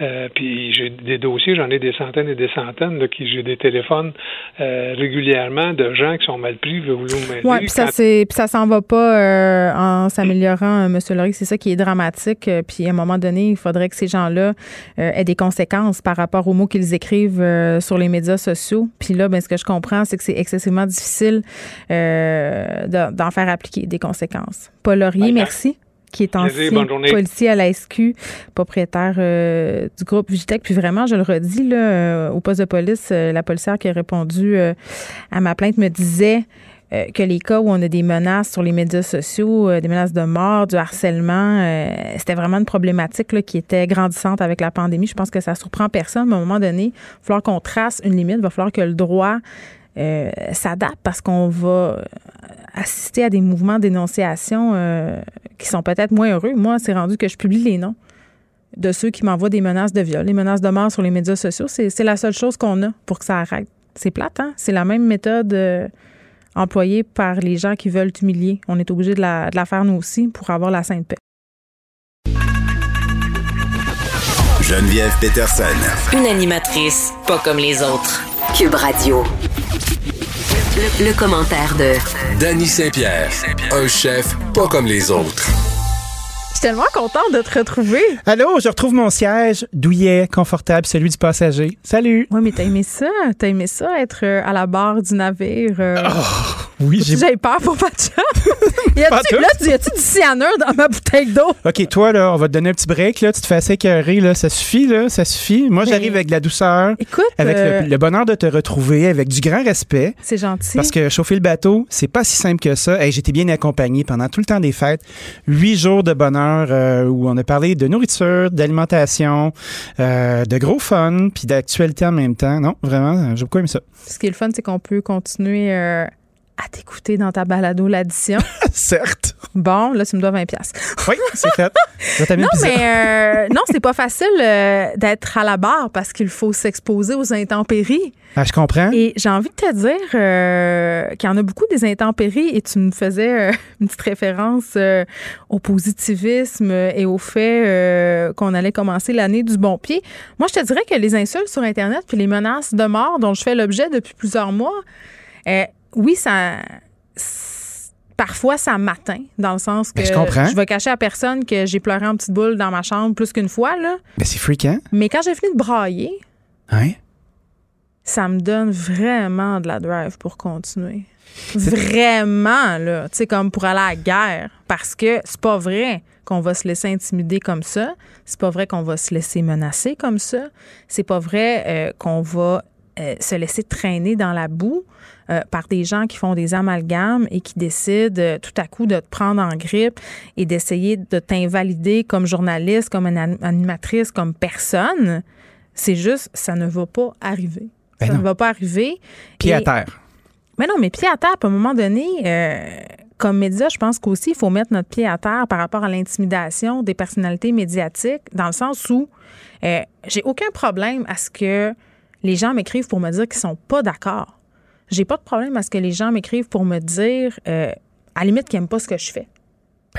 Hein, on a le droit. C'est légitime, c'est là pour ça. On est dans une démocratie et j'ai choisi de faire un métier public, de faire de l'opinion. Qui mm disait, euh, tu sais, si tu peux pas endurer la chaleur, sors de la cuisine. ça, c'est une traduction libre. Sors, du bon Noël. Parce qu'on parle en français. Cite. Cite, c'est en français. il y a quand même euh, une maudite limite par exemple, puis tu sais, je parlais avec Paul Laurier euh, avant que tu arrives en onde sur les recours policiers possibles. On se rend compte que hein, le bas blesse pas mal. le système de justice, là aussi, aurait quand même un petit cours de rattrapage à suivre. Ah oui. Fais rien, puis euh, endure. Parce qu'on est occupé, il y a bien des affaires plus importantes Non, que mais ça. parce que c'est capoté, là. Mes collègues masculins qui brassent de l'air pas mal, là. tu sais, je veux dire, on a quand même Richard Martineau. C'est toute qu'une belle gang. Non, mais on a Richard Martineau, on a Mario, on a Benoît. Oui. Euh, même mes collègues dans d'autres médias, euh, mon chum. euh, Ils se font écœurer? Patrick Lagacé. Ils se font écœurer, mais pas de la même façon. Ouais, pas avec des menaces pas- de, de Il viol. n'y a pas de, menace de viol, il n'y a de pas d'affaire de je vais te faire un cross-toton avec trois capotes, maudite vache. Tu sais, il n'y a pas de ça. Il y a, vous êtes un épais, vous êtes un cadre. c'est- même pas sale, des totons. Je sais, les miens sont super propres en plus. Mais à quoi qu'ils pensent, ces personnes-là? Je sais pas à quoi ils pensent, mais moi, j'ai envie qu'on se Ben, pose la question collectivement, Dani, et sans joke, là, pourquoi, euh, dès qu'une femme est dans les médias, le premier réflexe qu'on a, c'est de la ramener à, à sa sexualité? Pourquoi? Pourquoi? Aucune idée. Ben, c'est pas parce qu'on a un petit fond de misogynie, puis on se parle de culture du viol, parce que quand c'est rendu que ta définition de, de scraper l'honneur d'une fille puis de la déshonorer, c'est en la hein, en la baisant, ben je pense que c'est pas mal ça ma définition de la culture du viol. Je suis désolée, là, on en a là une belle preuve. Je, je me demande pourquoi ces gens-là t'envoient des messages de merde comme ça avec leur identité. Ils se cachent même pas, là, comme impunément. C'est de la, c'est de la, des problèmes de santé mentale, c'est quoi? Ben, je sais pas. c'est Comment tu peux arriver et dire que- à quelqu'un, je vais te violer sur un message de Messenger? Ben, Avec ta fucking identité, là. ben, il y en a qui ont des problèmes de santé mentale. Ça, c'est une chose. là. Ces gens-là ont besoin d'aide, ont besoin d'accompagnement, mais il y a d'autres personnes qui sont juste euh, euh, stupides, j'ai envie de dire, parce que souvent, quand on leur répond, ils disent Non, mais là, je m'excuse, c'est pas ça que je voulais dire. Surtout quand on les expose, comme Ouais, je le fais. C'est sorti vite. Ouais, là, là, tout à coup, c'est plus la même affaire. Mais je dois dire, par contre, qu'à certaines reprises, j'envoie les messages à leur blonde, à leur mère, à leur sœur. Et, euh, Ah, c'est hilarant, ça. ouais, mais souvent, leur blonde n'est pas plus intelligente. Ah non? Elle pense la même affaire, puis elle dit Va chier, maudite vache, je le pense. Ouais. Moi, avec. Ouais, toi aussi. C'est ça. Qui se ressemble, ça semble, hein? OK, bon, ça, c'est une affaire. Après ça, là. Vas-y, vas-y, non, mais j'ai Je sais, T'es non. sur une Christie de belle lancée. J'aime ça. Non, mais j'étais carré. J'avais-tu hâte de revenir pour en parler?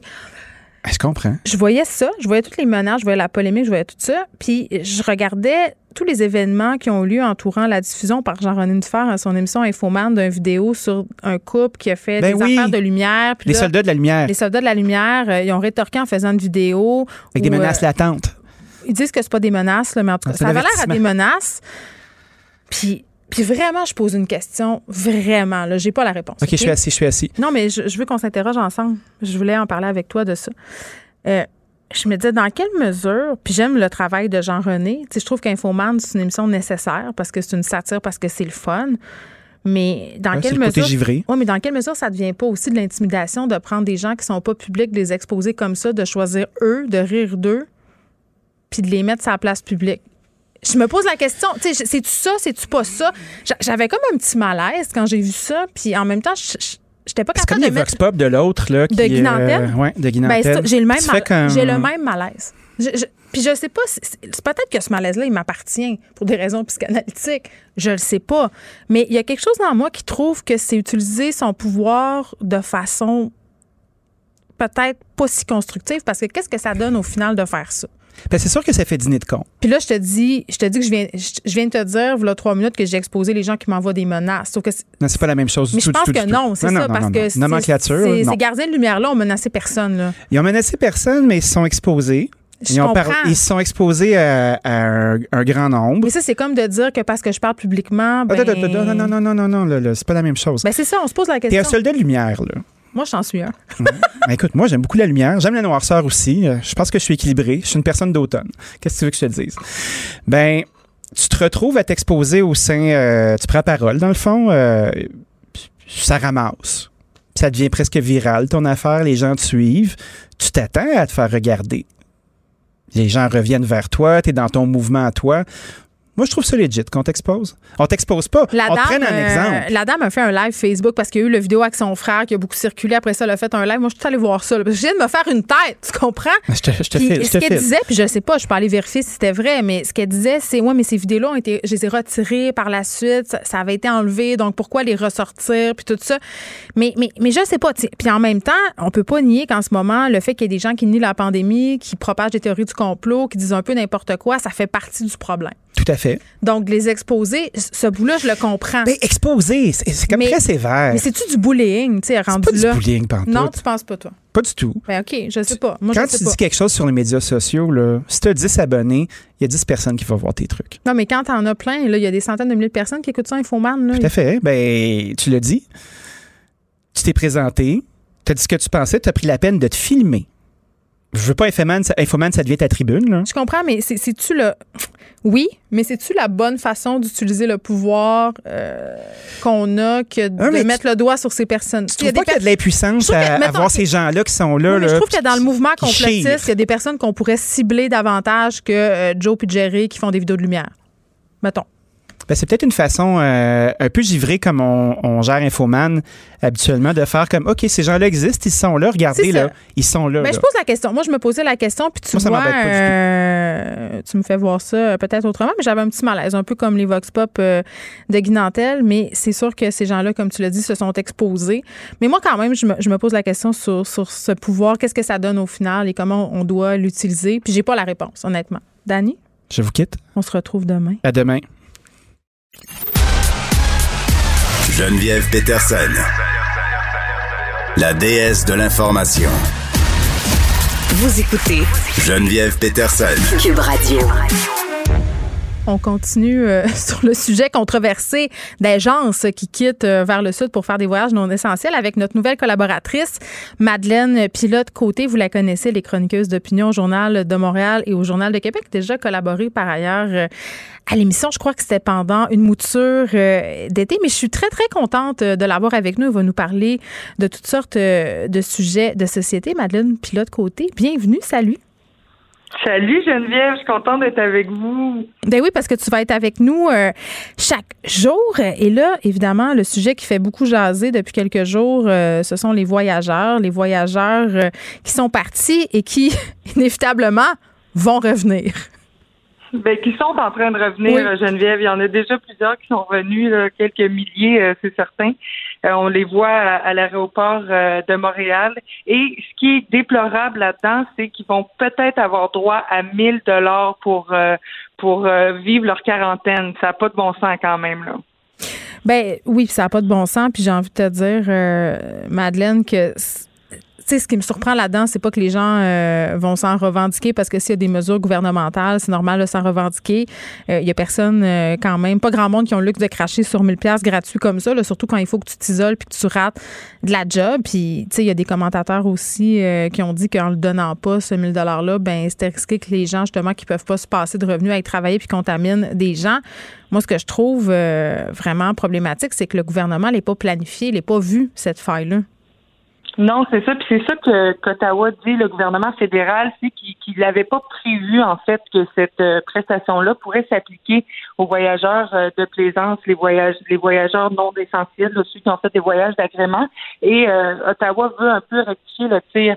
Mais c'est qui qui a droit à ce 1000 dollars-là? Ben c'est Oui. des gens qui qui qui doivent se mettre en quarantaine puis qui n'ont pas accès à des congés de maladie. Donc, ils vont avoir droit à 500 dollars par semaine pour deux semaines, qui équivaut à 1000 dollars. Puis, c'est le but de cette prestation-là, là, qui s'appelle la prestation canadienne de maladie pour la relance économique, c'est vraiment euh, de, de, permettre aux gens qui doivent être en quarantaine puis qui n'ont pas accès à des revenus, ben, d'avoir de quoi à manger sans compromettre leur quarantaine. Tu sais. Ça, c'est disponible depuis fin septembre 2020, puis on n'avait pas prévu que les voyageurs pourraient en bénéficier, puis ça a mis le feu aux poudres un peu euh, de, de, plusieurs discours, ça, ça, ça, a vraiment insurgé les Québécois et les Québécoises parce que euh, plusieurs disent que euh, les gens n'ont pas respecté, ces voyageurs-là n'ont pas respecté les, recommandations de la santé publique qui déconseillaient de voyager, puis c'est comme si on les on les récompensait un peu de ne pas avoir respecté ça. T'sais. En même temps, ce qu'ils disent, c'est qu'il y avait le droit. Il avait le droit d'y aller. C'était pas interdit? Non, c'est ça. C'était pas interdit. Ça, on sait que qu'Ottawa aurait dû peut-être interdire ces voyages-là, mais il faut utiliser notre gros bon sens. Puis ce que je déplore un peu aussi, c'est que Ottawa s'est juste fié sur le gros bon sens des gens en leur disant voyagez pas, mais en même temps, on vous empêche pas de voyager, mais faites-le pas, s'il vous plaît. Puis quand vous allez revenir, ben on va peut-être vous donner un peu d'argent, puis euh, on va pas faire des suivis super serrés. Donc c'est sûr que c'est de se fier sur le bon vouloir des gens. Ben surtout, excuse-moi Madeleine, pardonne-moi là, mais surtout qu'on avait quand même plusieurs indices, plusieurs situations passées qui nous permettaient d'en arriver à la conclusion que de se fier sur le bon jugement des gens, c'était peut-être pas une stratégie très gagnante. Souvent, ce qu'on a besoin de se faire dire euh, et de se faire donner, ce sont des consignes très claires. Mhm. oui, e-, effectivement. Puis c'est de, de savoir qu'il y a des conséquences aussi à, ces. À ben oui, les amendes, c'est ce qui a fait euh, que les gens ont arrêté de se réunir. C'est la sanction. C'est plate à dire, mais c'est ça.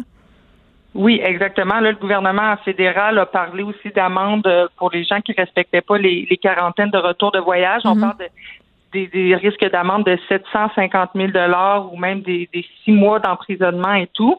Mais après ça, s'il n'y a pas de suivi serré, Geneviève, comment on va pouvoir donner ces amendes-là? C'est ça qui est un peu problématique. Oui, parce que tu peux dire, euh, mettons, moi, je m'en vais m'enfermer chez nous avec mon épicerie, mais si personne vient vérifier.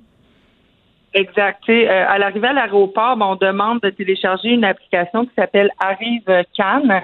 Et euh, cette application-là, ben, ça demande les coordonnées, les renseignements de voyage, les plans de quarantaine, puis une auto-évaluation des symptômes de nos symptômes de la COVID ou pas. Et donc, euh, on se fie encore une fois sur le, bon vouloir et par souci de respect de la vie privée, l'application, elle n'utilise pas de GPS ni aucune autre technologie qui permet de vérifier la position. Fait que ça sert à rien.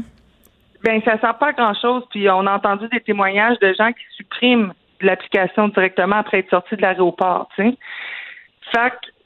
ce qui ce qu'il aurait fallu faire, puis ce qu'Ottawa n'a pas fait, puis j'espère qu'Ottawa va rectifier le tir. On voit dans les derniers jours là, euh, qu'Ottawa essaie de, de, rectifier le tir. On verra dans les prochains jours ce qu'ils vont faire à ce niveau-là. Mais il aurait dû euh, s'inspirer de d'autres pays, par exemple l'Australie, vraiment qui, qui, qui, a la palme de, des mesures les plus drastiques pour euh, les, les, les arrivées de voyage. C'est vraiment de prendre les gens de, directement de l'aéroport et de les mettre dans des hôtels ou même, moi, je dirais, des tentes chauffées là, pour ceux qui sont allés euh, avoir du plaisir dans le sud. Puis on surveille les quarantaines, puis on les empêche de sortir. Comme ça, il y, en, il y en Mais là, Madeleine, ça, ça, serait la Corée du Nord. Là. Imagine, ça serait encore plus contrôlant. Et là là. Ben, c'est sûr que ce serait contrôlant, mais je veux dire, les gens pourraient pas sortir. Puis aussi, il aurait fallu que toutes ces mesures-là si elle avait été mise en place, mise en place, il aurait fallu les dire bien d'avance pour faire réfléchir Mais les ça dissuade le monde. En voyage. Et là, là, ben, OK. là, c'est une affaire, le 1000 pièces que tu as en revenant, mais si t'es pas encore parti, là, euh, il y en a une maudite gang qui vont se dire, ben écoute, moi, j'hésitais parce que ça me tentait pas de perdre du revenu à mon retour à cause de la quarantaine. Et là, tout à coup, puis là, on on se le dit, là, c'est si le gouvernement ne rectifie pas le tir, et à mon sens, il va le faire très rapidement parce que, mettons que leur code d'amour est sérieusement à la baisse, là. Mais c'est de dire que finalement, ton prochain voyage ou ta quarantaine est financée par le gouvernement, puis pendant ce temps-là, les gens euh, du monde de la santé travaillent le ventre à terre, prennent pas de vacances. Non, c'est ça, cette espèce de d'opposition-là entre les voyageurs qui sont allés se la couler douce dans le sud. Non, ils sont même pas gênés, là. Ils font des photos, ils font des stories. Je voyais des influenceurs là, suivis par 160 000 personnes, 400 000 personnes qui sont là-bas, font des danses. Ah ouais, pas de problème. Ils sont même pas gênés. Non, non, c'est vraiment déplorable. Ça met des, populations à risque, non seulement notre, nos, euh, nos gens plus vulnérables ici au Canada, mais aussi les populations dans des. Mais là-bas, ça, c'est ce qu'on oublie. Ben, ben oui. Ça, c'est ça, moi, ça a été mon, mon le point le plus important que je mettais de l'avant, c'est vraiment de, de, penser aussi aux populations plus vulnérables qui n'ont pas accès à des soins de santé comme on l'a ici, tu sais, puis qui sont un peu aussi dépendants du tourisme, de ce tourisme-là, fait qu'ils peuvent pas se permettre de refuser ces gens-là non plus. Mais non, ce qu'ils nous disent, c'est qu'ils sont tellement contents puis qu'ils ont besoin de nous autres. C'est ça ben, l'excuse. Mais ça les met, ça les met vraiment en danger. Donc, moi, je pense que c'est Ottawa qui a vraiment mis en danger euh, la, santé des Canadiens, des Canadiennes, puis de toutes les personnes aussi euh, dans, dans, le sud, ailleurs dans le monde, dans les pays d'Amérique. Oui, puis ils devront euh, résoudre ce problème-là rapidement. Madeleine, puis de l'autre côté, on te retrouve demain. Merci. Vous écoutez Geneviève Peterson. Cube Radio. Cube Radio. Cube Radio. En direct à LCN. 14h30, alors euh, c'est le moment d'aller retrouver notre collègue dans nos studios de Cube Radio, Geneviève Peterson. Salut Geneviève, bonne année à toi. Salut Julie, bonne année. J'espère que notre nouvelle année sera meilleure que la précédente. C'est pas dur à battre, j'ai envie de te dire. Il faut dire que les premiers mois le risque d'être quand même la continuité, d'être la continuité de l'année 2020 vivement l'été prochain et le vaccin pour tout le monde. Bien, cela étant, Geneviève, réouverture, là, parce que le Québec est sur pause depuis la fin du mois de décembre, ou en tout cas 18 euh, à peu près décembre. Euh, réouverture des restaurants, des commerces, des écoles primaires, secondaires lundi prochain, y crois-tu euh, vraiment? pour la réouverture des commerces, j'y crois zéro. Pas pantoute, là. Je pense que ça serait même irresponsable de le faire. Euh, c'est bien certain qu'au plan économique, ça aura des répercussions, mais avec les chiffres qu'on connaît ces derniers jours, euh, euh, je pense que c'est impensable de penser de rouvrir les choses non essentielles. c'est sûr, on est en confinement plus sévère depuis la période des fêtes, depuis le 25 décembre, pour être plus précise. tantôt, je parlais à une virologue qui me disait, par contre, qu'on est jour 10 là, après ces mesures-là, notamment, normalement, ça prend environ 15 jours avant qu'on puisse redescendre, voire redescendre les statistiques, les chiffres. Là, c'est pas le cas. il y a encore un petit espoir que ça redescende, mais je pense que si on veut être mhm. réaliste, euh, ça va continuer de monter pour la simple et bonne raison qu'il y a beaucoup de personnes qui n'ont pas respecté malheureusement les consignes sanitaires pendant le temps des fêtes. Là, on a eu des vidéos qui ont circulé un peu partout sur les médias sociaux. Ça, c'est pour la question euh, des commerces. Là, je pense qu'on peut encore se permettre euh, minimum de deux semaines pour essayer de voir qu'est-ce qui va se passer. Les écoles, c'est plus compliqué. Puis là, je veux être sûre d'être bien claire. Moi, je, suis vraiment mitigée par rapport aux écoles parce que d'un côté, euh, il y a une partie de moi qui aimerait beaucoup ça que ça rouvre, hein? Parce qu'on se rappelle du printemps, comment ça a été difficile, et pour nous, mais surtout pour les enfants, d'être coupés de leurs amis. Euh, l'école à distance, c'est pas facile pour eux. Pour les profs aussi, hein, c'est quand même assez difficile euh, de s'adapter. Donc, c'est sûr qu'il y a une partie de moi, la partie parent, là, j'ai envie de te dire qu'il aurait bien envie que ça rouvre le 11 janvier tel que convenu. Euh, j'entendais euh, par ailleurs tantôt Jean-François Roberge que dire pour, que pour le moment, il n'y avait pas de changement de plan. Euh, suivait la situation de très près. mais c'est sûr que très rationnellement, je pense pas que ça serait une bonne idée qu'on prenne la décision de rouvrir mais en unilatéralement. Même temps, de remettre de nous remettre en reconfinement, là, on a essayé de, le faire au mois de décembre, mm. ça n'a pas fonctionné. Il euh, faudrait peut-être changer de méthode, y aller de, de façon plus créative. Est-ce que ça n'a pas fonctionné parce que c'était le temps de Noël et que là, les gens avaient vraiment, euh, puis je les comprends, là, une volonté de se réunir, mm-hmm. de voir leur famille? Ça, je le comprends, d'un point de vue humain, c'est totalement légitime. Si on prolonge un peu, la tentation va être moins grande. Peut-être que certaines personnes auront vu leur famille, donc vont être euh, apaisées sur le plan psychologique, euh, plus enclins à suivre les recommandations. Moi, je pense qu'il faut l'essayer. Après ça, est-ce que ça serait euh, une bonne idée peut-être de renvoyer les enfants du primaire à l'école le 11 janvier comme prévu et de garder les, les, les personnes qui sont au secondaire, évidemment, cégep université, là, on se pose pas la question, en enseignement à distance parce que ce sont des élèves qui sont davantage autonomes. moi, c'est plutôt vers ce scénario-là que je serais tentée de regarder. Je pense que c'est peut-être ça qu'on va nous annoncer dans les prochains jours parce qu'au primaire, euh, tu sais, pour les enfants de 5-6e année, ça peut être jouable, mais pour les enfants de maternelle, moi, mon fils a 5 ans, euh, c'est bien certain que l'enseignement en ligne, c'est pas l'idéal.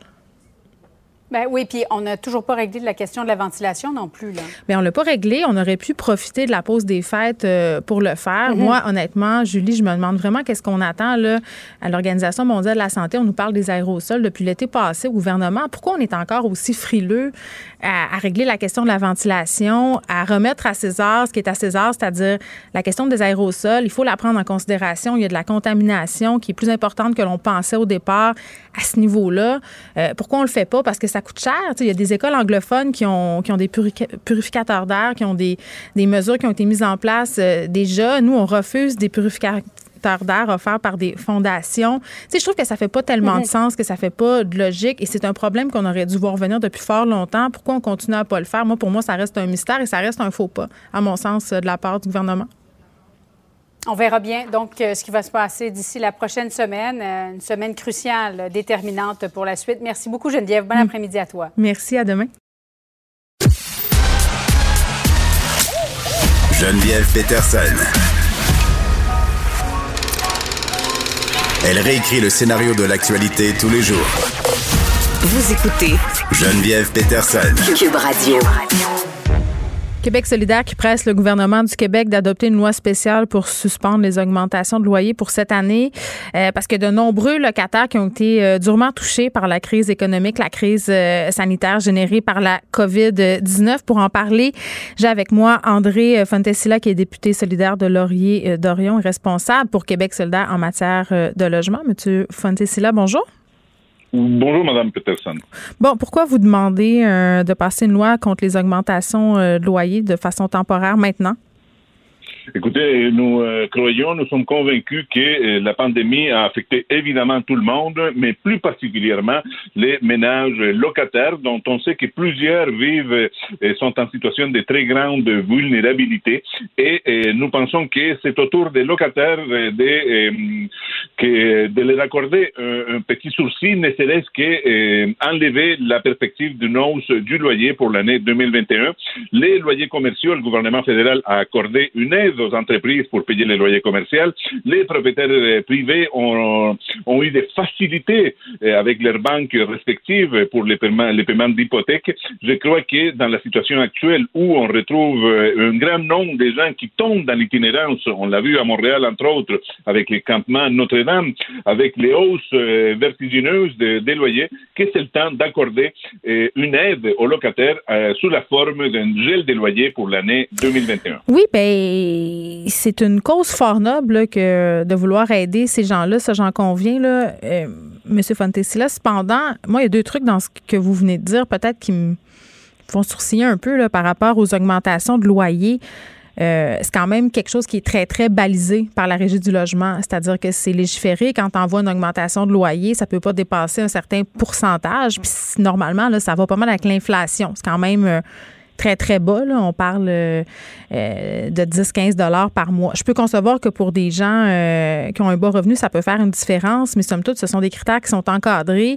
Et quand cette hausse-là dépasse le pourcentage permis, il faut que le propriétaire justifie en joignant, par exemple, des factures de travaux. Vous me suivez? Ça, c'est la première chose. Mm-hmm. par rapport aux mesures bancaires que vous venez d'évoquer, oui, les banques ont offert, dans certains cas, et dans certains cas, c'est important de le souligner, c'est pas tout le monde, des mesures d'apaisement. Mais c'est pas une passe gratuite. Ton hypothèque, au bout de six mois d'apaisement, tu dois quand même. Donc, à un moment donné, je comprends que les temps sont difficiles pour les locataires, qu'il faut les aider, mais il faut pas que ça laisse les propriétaires euh, non plus sur le carreau. Euh, tout à fait. Il s'agit surtout pas de laisser les propriétaires sur, sur les carreaux. Et tout d'abord, euh, Madame Peterson, concernant les, les, hausses des loyers et le rôle de la Régie du logement, la Régie du logement publie à chaque année, autour de la mi-janvier, bientôt dans une semaine ou deux, mm. euh, va publier des indices d'augmentation des euh, loyers. Bien sûr. Ces indices ne sont, ce ne sont que des indices, ce ne sont que de l'information. Et si les locataires euh, veulent contester ce nombre de loyers, il peut recourir à la régie du logement. Et, effectivement, il y, a, il, y a, des formulaires, il, faut, les propriétaires, il faut qu'ils prouvent son augmentation, mais on sait que c'est seulement une infime minorité des euh, locataires qui contestent les hausses des, loyers. Et la réalité est que partout au Québec, les loyers ont augmenté de, façon beaucoup plus importante à travers les années, et surtout depuis la crise du logement qu'on vit actuellement, que les indices de la, de la régie du logement. Mais je pense que c'est ça un peu. Euh... Les logements ne sont pas suffisant pour contrôler les hausses euh, euh, faramineuses et souvent abusives des loyers. Ben euh, oui, puis je pense aussi que les regroupements de propriétaires s'entendent pour dire que la régie du logement mériterait une petite réforme hein, parce que ça prend du temps. les délais sont vraiment, vraiment très, très longs et souvent, bon, il y a certaines lois qui mériteraient d'être revisitées quand même, par rapport à ce que vous venez de dire, je trouve ça intéressant que vous le souligniez parce que ça arrive souvent, malheureusement, des augmentations plus hautes que le pourcentage dont on vient de se jaser tous les deux, le pourcentage prévu par la loi, les recommandations, parce que la réalité, c'est qu'il y a beaucoup de locataires qui les ignorent leurs droits. Tout à fait, entre autres. Ben OK. Donc, à partir du moment où les propriétaires euh, essaient de tirer avantage, puis, tu sais, pour vrai, j'ose croire que c'est une infime partie des propriétaires.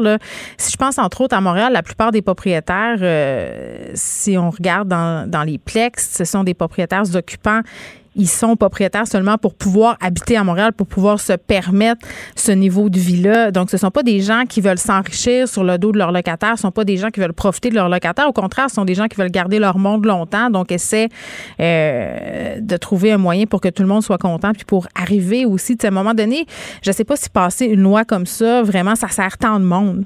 Vous avez, vous avez tant de ben plaintes que ça? Vous avez tant de gens qui se plaignent euh, des abus?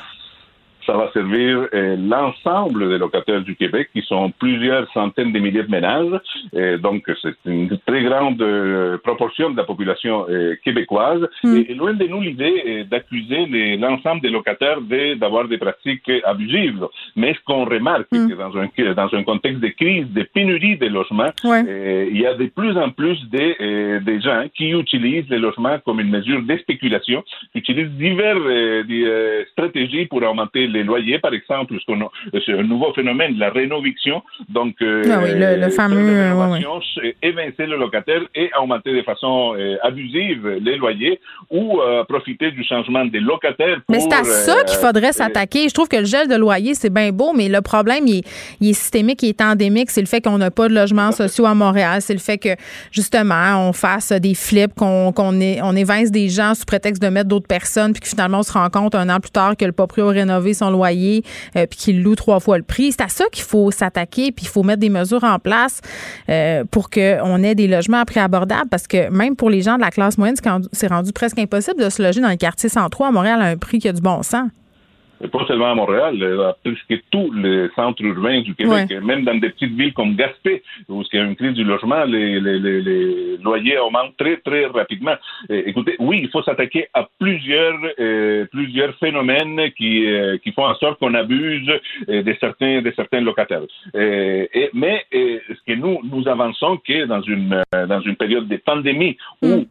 il y a eu énormément de pertes d'emplois, soit permanentes, soit provisoires, les gens, nous, ce qu'on constate, c'est qu'il y a beaucoup d'augmentation dans les, dans les banques alimentaires, l'augmentation de l'itinérance, j'en ai parlé dans ces contextes-là comme une mesure provisoire pour l'année 2021, comme l'ont fait l'Ontario et la Colombie-Britannique. Pour donner un petit coup de pouce. est justifié de décréter un gel des loyers pour l'année 2021. Oui, comme on a décrété euh, peut-être un, gel de taxes foncières, c'est une mesure d'apaisement euh, temporaire. Donc Mais il faudra se pencher quand même, euh, et ça, je continue à croire, sur le problème de façon globale parce que vraiment, là, ça devient de plus en plus difficile de se loger à prix raisonnable pour plusieurs personnes dans les grands centres. C'est rendu que des 4,5, c'est 1400 dollars. 1400 dollars pour un 4,5, c'est quand même difficile, surtout quand on est seul à assumer le loyer. Andrés Fontesilla, merci, qui est député solidaire de Laurier d'Orion, Québec solidaire, qui demande au gouvernement d'adopter une loi spéciale pour suspendre les augmentations de loyer de façon temporaire pour essayer de pallier un peu aux effets euh, négatifs euh, de la pandémie. Pour elle, une question sans réponse n'est pas une réponse. Geneviève Peterson. Cube Radio. Bon, c'est la journée où on accueille de nouveaux collaborateurs à l'émission. On avait Madeleine euh, puis l'autre côté tantôt. Euh, maintenant, c'est au tour de Guillaume euh, Lavoie, membre associé à la chaire Raoul Dandurand, qui viendra nous parler de sujets politiques sociaux. Salut Guillaume. Bonjour. Aujourd'hui, on va se parler quelle surprise du président euh, Trump parce que vraiment là, depuis quelques jours, moi je pensais pas qu'on pouvait franchir le Rubicon euh, davantage en ce qui était euh, en ce qui a rapport à Donald Trump. on nage en plein sobre. Je sais pas si tu es fanatique de la nouvelle mouture de Dynastie là, mais vraiment on, on, se pense dans un épisode de cette série là qui est vraiment à l'eau de rose et qui franchit le Rubicon régulièrement parce que là circule un peu partout des allégations puis même plus que ça, selon lequel Trump a essayé euh, de corrompre un fonctionnaire. Il l'a appelé, en fait, pour influencer l'élection en Géorgie. Oui, et là, euh, moi, je suis comme vous, là, euh, je, commence à manquer de mots. À chaque fois, je me dis, ben. OK, là, on a appelé, c'est le fond du baril, il a mis la barre au plancher, mais il y, a, il a cette capacité de creuser des, des nouveaux étages au niveau du sous-sol. Puis là, choisissez votre mot. Là. Moi, j'ai écouté l'appel au Ça dure une heure et quart à peu près. Je l'ai écouté au complet. Euh, regardez là-dedans, le déconcertant, euh, abracadabrantesque, fou raide. D'ailleurs, il y a un extrait assez fou, je ne sais pas si vous l'avez, de où est-ce que Trump vraiment résume sa demande. Là, si vous êtes capable de faire jouer ça, je pense que ça nous donnerait la couleur de la chose. On va l'écouter. You should want to have an accurate election, and you're a Republican. We believe that we do have an accurate election. You can't let that happen. That's that's a big risk. I just want to find uh, eleven thousand seven hundred and eighty votes, which is one more than we have, because we won the state. Bon, euh, en, français, ce qu'il lui demande, euh, c'est de trouver quelque chose comme presque 12 000 votes parce que lui est persuadé d'avoir gagné l'élection. Où est-ce qu'il va les trouver, ces votes-là, dans une boîte à souliers? c'est surréaliste. Là.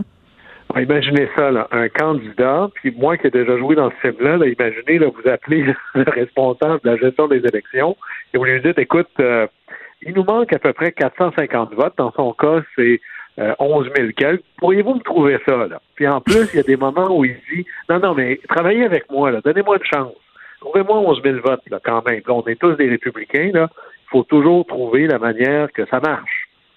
C'est absolument, incroyablement fou raide. On est à des niveaux de non-respect du processus jamais vus. Euh, il y a quelqu'un aujourd'hui, un des anciens journalistes célèbres, Carl Bernstein, qui avait fait le reportage sur le Watergate, qui a fait mm. tomber la présidence Nixon. On disait, est-ce que c'est comme le Watergate? Il disait, c'est plusieurs fois pire. Ben oui, puis moi, euh, pour être super honnête euh, avec toi, Guillaume, quand j'ai vu ça, quand j'ai entendu ça, je me disais, OK, c'est-tu vrai, c'est-tu truqué, ça peut-tu avoir manipulé, parce que, avoir été manipulé, parce que dans ma tête, c'était impossible, malgré que je connaisse le personnage, là, c'était trop gros, je me disais, ça se peut pas qu'il ait vraiment fait ça. Non, puis habituellement, on dirait euh, si s'il y a vraiment une tentative de cet ordre-là, c'est hmm. pas le président qui ferait l'appel. Oui, c'est ça. Le président a fait l'appel et il est sorti sur Twitter en disant parce qu'au départ, il faut, faut savoir que ce sont tous des élus républicains qui se parlent ici. Hmm. La personne aux États-Unis, il n'y a pas d'élection Canada. Il n'y a pas un système électoral, même pour une présidentielle. C'est chacun des États qui organise ses propres élections. Alors, s'il y avait des élections fédérales canadiennes à l'américaine, eh bien, c'est Élections Québec qui organiserait les élections fédérales mm. pour le Québec, puis même chose en Ontario, pour chacune des provinces. Et à la tête d'Élections Québec, pour le Québec, ben, on met pas un personnage hyper indépendant, on met un ministre, par exemple. Alors, aux États-Unis, c'est des, souvent ce qu'on appelle les secrétaires d'État de l'État. Donc, c'est un élu, très souvent, qui, lui, est responsable d'organiser les élections. Et ça, ça donne que c'est un républicain, là. La Géorgie, c'est pas exactement une terre hyper démocrate. Là. Alors là, vous avez un président républicain qui appelle un autre républicain pour lui dire non, mais fais-moi gagner. Et là, là-dessus, il faut donner énormément d'admiration au secrétaire d'État, le républicain en question en Géorgie. Il a, il a, tenu au fait, mais il a surtout gardé son calme. Vous écoutez la conversation, mm. puis à un moment donné, tu dis, il y en a un qui va finir par dire, non, mais là, ça va faire, là. Il a vraiment gardé son calme en disant, Monsieur le Président, vous faites beaucoup d'allusions, mais il n'y a absolument rien chez nous qui justifie ça. Et en passant, on a déjà eu pas un, mais deux recomptages en Géorgie. Il y a déjà eu des demandes de révision devant les cours et vos, cas ont toujours été refusés. Et c'est comme si Trump n'entend pas ça. Et là-dessus, mais là, il faudra voir si on était en début de mandat ou quelque chose du genre, mm. Probablement que ça amènerait une procédure de destitution. Et là, moi, je pense, parce que c'est pas clair s'il n'y a pas ici, à tout le moins, une présomption raisonnable de penser qu'il y a un crime qui aurait pu être commis, soit au niveau fédéral, on ne peut pas intimider ou tenter d'influencer un officier électoral. Et dans l'État de la Géorgie, on a aussi des lois qui disent ça. Alors là-dessus, c'est probablement un argument qui va pousser encore plus Donald Trump à se signer un pardon lui-même pour être certain qu'au niveau fédéral, il ne se fasse pas poursuivre. C'est tout à fait possible. D'ici le 20 janvier à 11h59, moi je garde mon souffle, il va peut-être le faire. La bonne ou la mauvaise nouvelle pour lui là-dedans, c'est que son pardon fédéral ne s'applique pas aux lois de l'État. Alors, il faudra voir, évidemment, la preuve est difficile à faire. Trump peut dire, je voulais pas l'influencer, je voulais juste des informations, mais il a quand même fait le geste. Alors, si on est en début de mandat, il y aurait une procédure de destitution, mais ça n'arrivera pas. Là, il reste quoi, le moins de 20 jours? Alors, là-dessus, on, dira, bon, à chaque fois qu'il fait quelque chose comme ça, je me dis, ben là, c'est fini, là, on ne peut pas en rajouter. Qu'est-ce qui pourrait se passer dans les prochains jours? Heureusement, euh, là-dessus, sans partisanerie mm. aucune, il n'y a rien de ça qui va avoir une influence quelconque sur le fait que Joe Biden sera le prochain président. Parce que c'est ça, euh, évidemment, c'était une erreur euh, de jugement assez incroyable, mais c'était aussi un mauvais calcul. Parce que pourquoi la Géorgie, même s'il l'avait emporté, Biden aurait quand même gagné ses élections, non? Absolument, d'ailleurs. Alors, chacun des États a un certain poids dans le calcul. On appelle ça des votes électoraux. Il y en a 538 au total. Puis hmm. celui qui devient président, c'est lui qui en emporte 270, c'est-à-dire 50% plus 1. et la Géorgie, ça pèse 18. Enlever 18 à Biden juste pour le plaisir du calcul, Biden gagne encore. Alors, c'est un peu comme si on joue au hockey, je gagne 8 à 2. Et vous dites, non, Guillaume, là, t'as deux buts que t'aurais pas dû avoir. OK, je gagne pareil. Mais t'es un peu épais. Alors, c'est un peu ça, là. OK. Bon, c'est moi qui le dis. Hein. Demain, euh, ce sont les élections euh, au Sénat. C'est là que la présidence euh, de Joe Biden va vraiment jouer. on va connaître, en fait, qui va gagner le Sénat américain. Et ça, c'est vraiment particulier. Si on était à Hollywood et que je voulais écrire un scénario là, pour vous tenir sur le bout de votre chaise jusqu'à la toute fin, et que je disais, je vais faire comme si toutes les circonstances particulières d'exception arriveraient une en arrière de l'autre, mais c'est exactement ça qu'on a. Alors, il y a à peu près jamais deux élections sénatoriales dans un État en même temps. Cette fois-ci, on a une élection standard et une élection partielle. En plus, ben là, aujourd'hui, au Sénat, il y a 50 républicains et 48 démocrates. Et là, il y en a deux en jeu. Si jamais les démocrates emportent les deux, ça veut dire que le Sénat devient 50-50 et c'est le vice-président qui va trancher. Et ce sera Kamala Harris. Alors, est-ce que. attends, en fait, ce que ce qu'on va en fait ce qu'on va savoir demain, c'est euh, quel sera en fait le degré de l'attitude de la présidence de Biden. Parce que c'est quand même au niveau du Sénat que tout se décide. Euh, si c'est un Sénat majoritairement républicain, tu peux rien faire. Ben, c'est pas. Il se passe jamais rien, mais c'est beaucoup plus difficile parce que toute loi aux États-Unis, que ce soit euh, dépenser un sou, que mm. ce soit de voter une loi, ben, pour que ça marche, il faut qu'il y ait l'accord de la Chambre des représentants, plus l'accord du Sénat, plus mm. l'accord du président. Alors évidemment que euh, prenez Obama par exemple. Obama a été au pouvoir pendant huit ans. Pendant les deux premières années de son mandat, il y avait des démocrates partout, en majorité. Et c'est là qu'il a fait sa fameuse réforme sur la santé. Les six autres années, les républicains étaient en contrôle de la Chambre ou du Sénat, et ça a rendu sa présidence extraordinairement difficile, notamment pour la domination des juges. Alors, c'est là où le gouvernement américain, le président américain, c'est l'homme le plus puissant du monde, mais s'il en a la permission, et celle-là vient du Congrès. Alors, ce qu'on va voir ici, c'est un peu un facteur multiplicateur. Est-ce que Biden pourra compter sur l'appui d'un Congrès démocrate ou un Congrès démocrates et républicains, mais ben là, c'est ça qui est en train de se décider, et on va le voir mardi, mais c'est exceptionnel, là. Il y, a, il y a deux États aux États-Unis où il y a des élections à deux tours, comme en France. Ça n'existe pas ailleurs. Mais là, ça tombe exactement en Géorgie, c'est l'un des deux. Et les deux postes sont en deuxième tour. Et là, vous savez qu'il y a beaucoup d'argent dans une campagne américaine, mais là, comme tout se passe pour ces deux seuls sièges-là, parce que ça mm. fait longtemps que c'est réglé partout ailleurs, ben là, il va se dépenser à peu près entre 350 et 500 millions pour cette seule élection de deuxième tour. Juste pour vous donner un parallèle, nous, on a fait un référendum à savoir si on devenait un pays indépendant avec 10 millions. Alors, on est dans un autre monde là, aux États-Unis. Ben oui. Euh, puis là, euh, j'ai envie euh, de te demander, Guillaume Lavoie, bon, les démocrates ont remporté cette élection américaine, mais de façon plus euh, réaliste, ils sont dans quelle position les démocrates? Parce que oui, Biden a gagné, mais quand même, euh, j'ai pas l'impression que le parti va être porté au nu par la population, par la population. C'est une très bonne observation parce que c'est là où la présidence prend tellement de place, prend tellement d'oxygène dans la pièce que des fois on oublie de porter attention sur ce qui se passe ailleurs. Et normalement, cette élection-là, devait être une grosse vague démocrate. Les démocrates avaient énormément d'espoir, pas juste de remporter la présidence, qui ont remporté par pas tant que ça. Hein, de Trump a perdu, mais il s'est pas fait laver. Il a fait quand même des scores tout à fait honnêtes. Mais ailleurs, les démocrates pensaient de gagner le Sénat facilement pensaient de faire des gains à la Chambre des représentants. Oui, mais la population était très divisée sur plein de questions. Absolument. Mais ce qu'on a vu, c'est que le score, c'est que les démocrates ont même perdu des sièges à la Chambre et là, ils sont dans un débat sur le fil du rasoir, à savoir qui va gagner le Sénat. C'est pas ça qui devait arriver. Là. On devait avoir des victoires claires partout.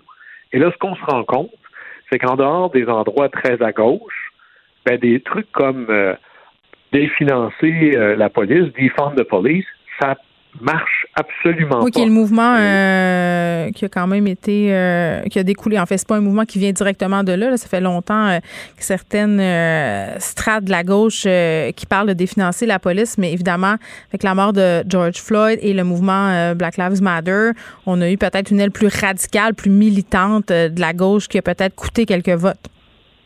Énormément, et d'ailleurs, il y a eu quelques engueulades bien poivrées entre des candidats et des hein? C'est le cas de le dire. Et il disait, là, vos, vos, en gros, là, je vais vous traduire, c'est, il disait à Alexandria Ocasio-Cortez, qui est l'espèce d'égérie de la gauche radicale américaine. Ben, radicale, je dirais pas jusqu'à dire ça, là, mais ouais, de la gauche. Ben, dans le contexte américain, c'est loin du centre. Oui. Dans, quand on l'écoute. Mais elle va dire, en gros, elle s'est fait dire, là, tes foleries de défendre de police, là, moi, j'ai presque perdu mon élection avec ça. Puis l'autre à côté, il a perdu à cause de ça. Ouais. Et d'ailleurs, défendre de police est très impopulaire dans les populations, même des populations qu'on appellerait des minorités aux États-Unis. Ça ne marche pas comme argument électoral. Et là, ça pourrait nous faire penser qu'en 2022, parce qu'on est toujours en cycle électoral aux États-Unis, on vient d'en finir une, mais en 2022, il y a des élections de mi-mandat. Et c'est pas clair que les démocrates sont partis sur une vague si merveilleuse que ça. Alors là-dessus, Joe Biden ne devra pas seulement négocier avec un congrès entre des républicains et des démocrates, mais aussi négocier avec une aile très à gauche, très militante chez les démocrates, qui est prête souvent à brûler la maison plutôt que de s'entendre. Oui, fait qu'il devra euh, euh, négocier avec eux et rétro-pédaler sur certaines affaires euh, par rapport à l'opinion publique aussi. Oui, et moi, je serais pas surpris que plusieurs des choses arrivent et que Joe Biden trouve sa majorité avec des démocrates centristes, modérés, et des, et des républicains modérés, et essaie de laisser de côté et les républicains extrêmes et la gauche très, très militante de son parti. Alors, ce ne sera pas facile nécessairement pour Joe Biden. Vous savez, les lignes de parti aux États-Unis sont beaucoup plus élastiques que ce qu'on a chez nous. Et c'est pas rare de voir un démocrate voter contre un président démocrate. Euh, M. Sanders en est l'expert. Bernie Sanders le fait très, très souvent. Et il faudra voir comment est-ce que Joe Biden pourra négocier avec pas seulement deux partis, mais deux partis qui eux-mêmes vivent des guerres civiles à l'interne. Oui, euh, Guillaume Lavoie, tu vas être là à, tous les jours avec nous pour nous parler euh, notamment de politique américaine. Moi, je vais être très curieuse de savoir euh, si c'est si vrai que ça. Euh, que ce sera Kamala Harris euh, qui tirera les ficelles euh, de la présidence. Est-ce qu'elle aura autant de pouvoir qu'on pourrait le penser? Moi, je serais curieuse de savoir ce que tu penses de ça. Guillaume Lavoie, merci, qui est membre associé à la chaire Raoul Dandurand, désormais collaborateur à cette émission. On va te retrouver demain. Au plaisir. Bye bye. Geneviève Peterson, la déesse de l'information. Vous écoutez Geneviève Peterson. Cube Radio. C'est l'heure de parler avec Jean-Louis Fortin, qui est directeur de notre bureau d'enquête. Salut Jean-Louis. Bonjour, Madame la déesse de l'information. Arrête, j'aille ça. c'est comme. non, mais j'aime. à toutes les fois. Ben, c'est parce que c'est comme si. Euh, mettons, je me dis tout le temps, les gens qui savent pas que j'ai écrit la déesse des mouches à peu, ils doivent se dire, mais voyons, c'est quoi cette affaire-là, la déesse de l'information, c'est n'importe quoi. Donc, euh, c'est dit. C'est ça, je suis pas la déesse de, de, de rien pantoute. C'est le titre euh, de mon. Je suis la déesse de ma maison. C'est pas mal juste ça. euh, je règne sur mon logis. hey, bonne année, Jean-Louis, en passant, on se l'est pas dit. Jusqu'à quand c'est légal de dire bonne année? Je pense jusqu'au roi, le 6, on a le droit. Oui, même, moi, je dirais même les deux premières semaines de janvier, euh, on peut, on peut dire bonne année. Après ça, ça devient un peu, un peu, on est, on est en retard. Fait C'est que ça. oui, bonne année à toi, bonne année à, tous les, à tous les auditeurs. On en a profité pour recharger les batteries, euh, toute l'équipe du bureau d'enquête le temps des fêtes. Ben oui, puis là, vous avez euh, quand même un premier dossier percutant. Asbestos a changé son nom. Ça s'appelle maintenant Val des Sources. Euh, mais la région, quand même, pas fini avec son passé d'amiante. Vous avez découvert, euh, grâce à des analyses euh, sur les sédiments d'une partie de la rivière Nicolette Sud-Ouest, que les eaux étaient vraiment contaminées. Là. Oui, c'est un travail qu'on a fait à l'automne. Il ne faut pas penser qu'on a fait ça dans le temps des fêtes. Mais qu'est-ce ouais, qu'est-ce qui a attiré votre attention là-dessus? Ben, ma question? En fait, le, le- la, la problématique est plutôt simple. Quand on ne s'intéresse pas à un, un phénomène, on on voit pas le danger. Hein. Puis, tu sais, l'amiante, euh, jusqu'au jusque dans les années 80, euh, au début des années 90, c'était utilisé dans les matériaux d'isolation des bâtiments. Puis, on n'étudiait pas les, les impacts. Là, ben, l'OMS puis les gouvernements se sont rendus compte que c'était cancérigène. Fait que là, ben, on retire l'amiante de partout, des écoles, des, bâtiments institutionnels. ça faisait même une maladie, l'amiante ben, je crois, ouais. Euh, tout à fait. Euh, donc, euh, c'est un parfait exemple d'un endroit où on, s'est intéressé à une situation, on a constaté qu'il y avait un problème, que c'était dangereux et on a agi. Et dans le cas de l'eau, ce qui nous a mis un peu la puce à l'oreille, c'est que le BAP, en, août dernier, mm-hmm. a dit le, le ministère de l'Environnement ferme les yeux, c'est-à-dire qu'il n'étudie même pas l'impact de l'amiante sur l'eau. On l'étudie dans les matériaux de construction, mm-hmm. sur la qualité de l'air. Il y a des normes maintenant qui sont très sévères, mais on ne s'intéresse pas à l'effet euh, dans l'eau. Donc, ce qu'on a fait au bureau d'enquête en collaboration avec Daniel Green, qui est un environnementaliste assez bien connu, euh, euh, lui, lui, donc, était un peu porteur du projet, puis les, échantillons qu'on a prélevés ont été confiés à un laboratoire indépendant. C'est pas c'est pas du travail militant qui a été fait ici, c'était un travail scientifique rigoureux.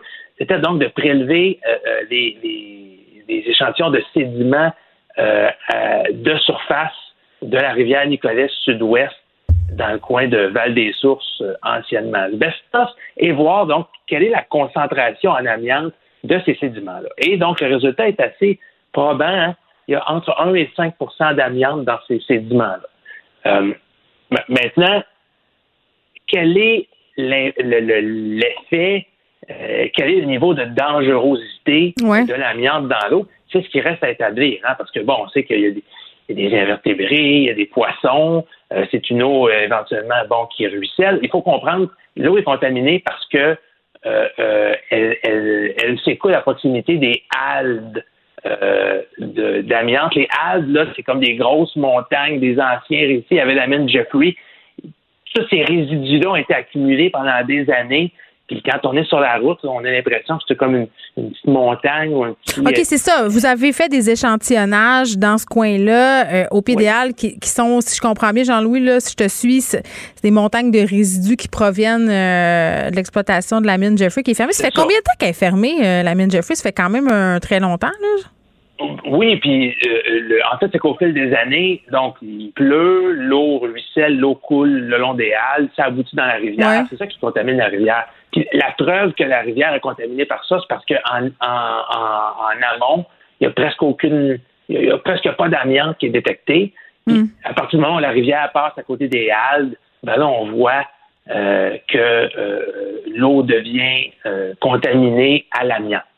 Alors, une fois que qu'on se rend compte qu'il y a une certaine concentration, ben Annabelle Blais, donc qui est la journaliste qui portait le projet, a donné la parole à des scientifiques qui, eux, seraient bien, euh, bien curieux de, qu'on étudie davantage donc l'impact sur les espèces de poissons. Euh, et que sur les, les, sédiments, les, les, les, algues, les, plantes dans le fond de la rivière aussi, là, parce que tout ça va ensemble. Euh, ben oui, puis bon, évidemment, il n'est pas encore question de. On peut pas, on peut pas dire les, résidents à proximité euh, euh, boivent l'eau de la rivière, c'est pas ça, mais si on habite près d'une rivière qui est contaminée, ben, l'eau de ruissellement, ça peut éventuellement avoir aussi des impacts euh, sur la santé de, tout un milieu de vie. Puis évidemment, mais on, comme on ne sait pas, ça va prendre des études scientifiques, ça c'est clair. Mais c'est assez pour mettre la puce à l'oreille et dire, regardez, l'eau est contaminée. Alors, je pense que c'est un pas dans la bonne direction. Je pense que ça peut et d'ailleurs, le BAP le recommandait. Hein. il recommandait la création d'un programme de suivi pour hmm. documenter cet impact-là. Et le ministère, euh, c'est un peu. La réaction était un peu décevante, je dois te dire. On a comme un. Ben oui, OK, on va créer un comité de suivi interministériel. C'est le genre d'affaire que tu sais jamais si ça va. Un rapport, une tablette, euh, tout ça. Là c'est ça. Je suis convaincu qu'ils ont lu le journal avec intérêt ce matin. Oui. je suis convaincu qu'ils sont pleins de bonnes intentions, mais c'est peut-être pas la priorité présentement de regarder, de regarder c'est quoi mm. l'impact de la contamination de, de, de, l'amiante en amiante euh, de l'eau. Donc, euh, moi, je, je, je tu, tu, peux être sûr d'une chose, c'est qu'on va suivre dans les prochains mois. On va, on va, est-ce que le gouvernement a, euh, va répondre à la demande du BAP? Est-ce mm. que l'impact sur l'eau sera étudié? Puis qui sait, peut-être que dans quelques années, on aura une norme exactement comme les normes euh, euh, euh, au niveau des matériaux de construction. On sait par exemple qu'il y a une norme très claire pour protéger les travailleurs quand, quand ils sont exposés à des poussières d'amiante, ben, au-delà d'une telle concentration en fibre d'amiante, ben, il doit y avoir des équipements particuliers. Alors peut-être que dans quelques années, ben, ça sera interdit qu'une rivière, qu'un cours d'eau soit contaminé à plus que telle proportion. oui, puis en même temps, tu disais tantôt qu'il n'y a pas vraiment de risque pour la population parce que la population ne consomme pas l'eau de cette rivière-là. Ça, c'est une chose, mais quand même, moi, ce qui a attiré un peu mon attention euh, dans, le texte du bureau d'enquête, c'est la question des fibres dans l'air parce que euh, par rapport aux experts qui ont été interrogés, là, oui, il y a un risque pour les poissons, mais c'est de dire euh, que s'il y a des inondations, puis la rivière Nicolet euh, Sud-Ouest est propice aux inondations, aux embarques, là, dans ce coin-là, là, ben, le risque, c'est que les fibres d'amiante euh, se retrouvent sur des terrains inondés, puis là, l'eau s'en va, ça reste là, puis là, tout à coup, ça voyage dans l'air, puis là, ça devient peut-être possiblement un risque pour la population. Ça, c'est quand ah même important de le souligner. Là.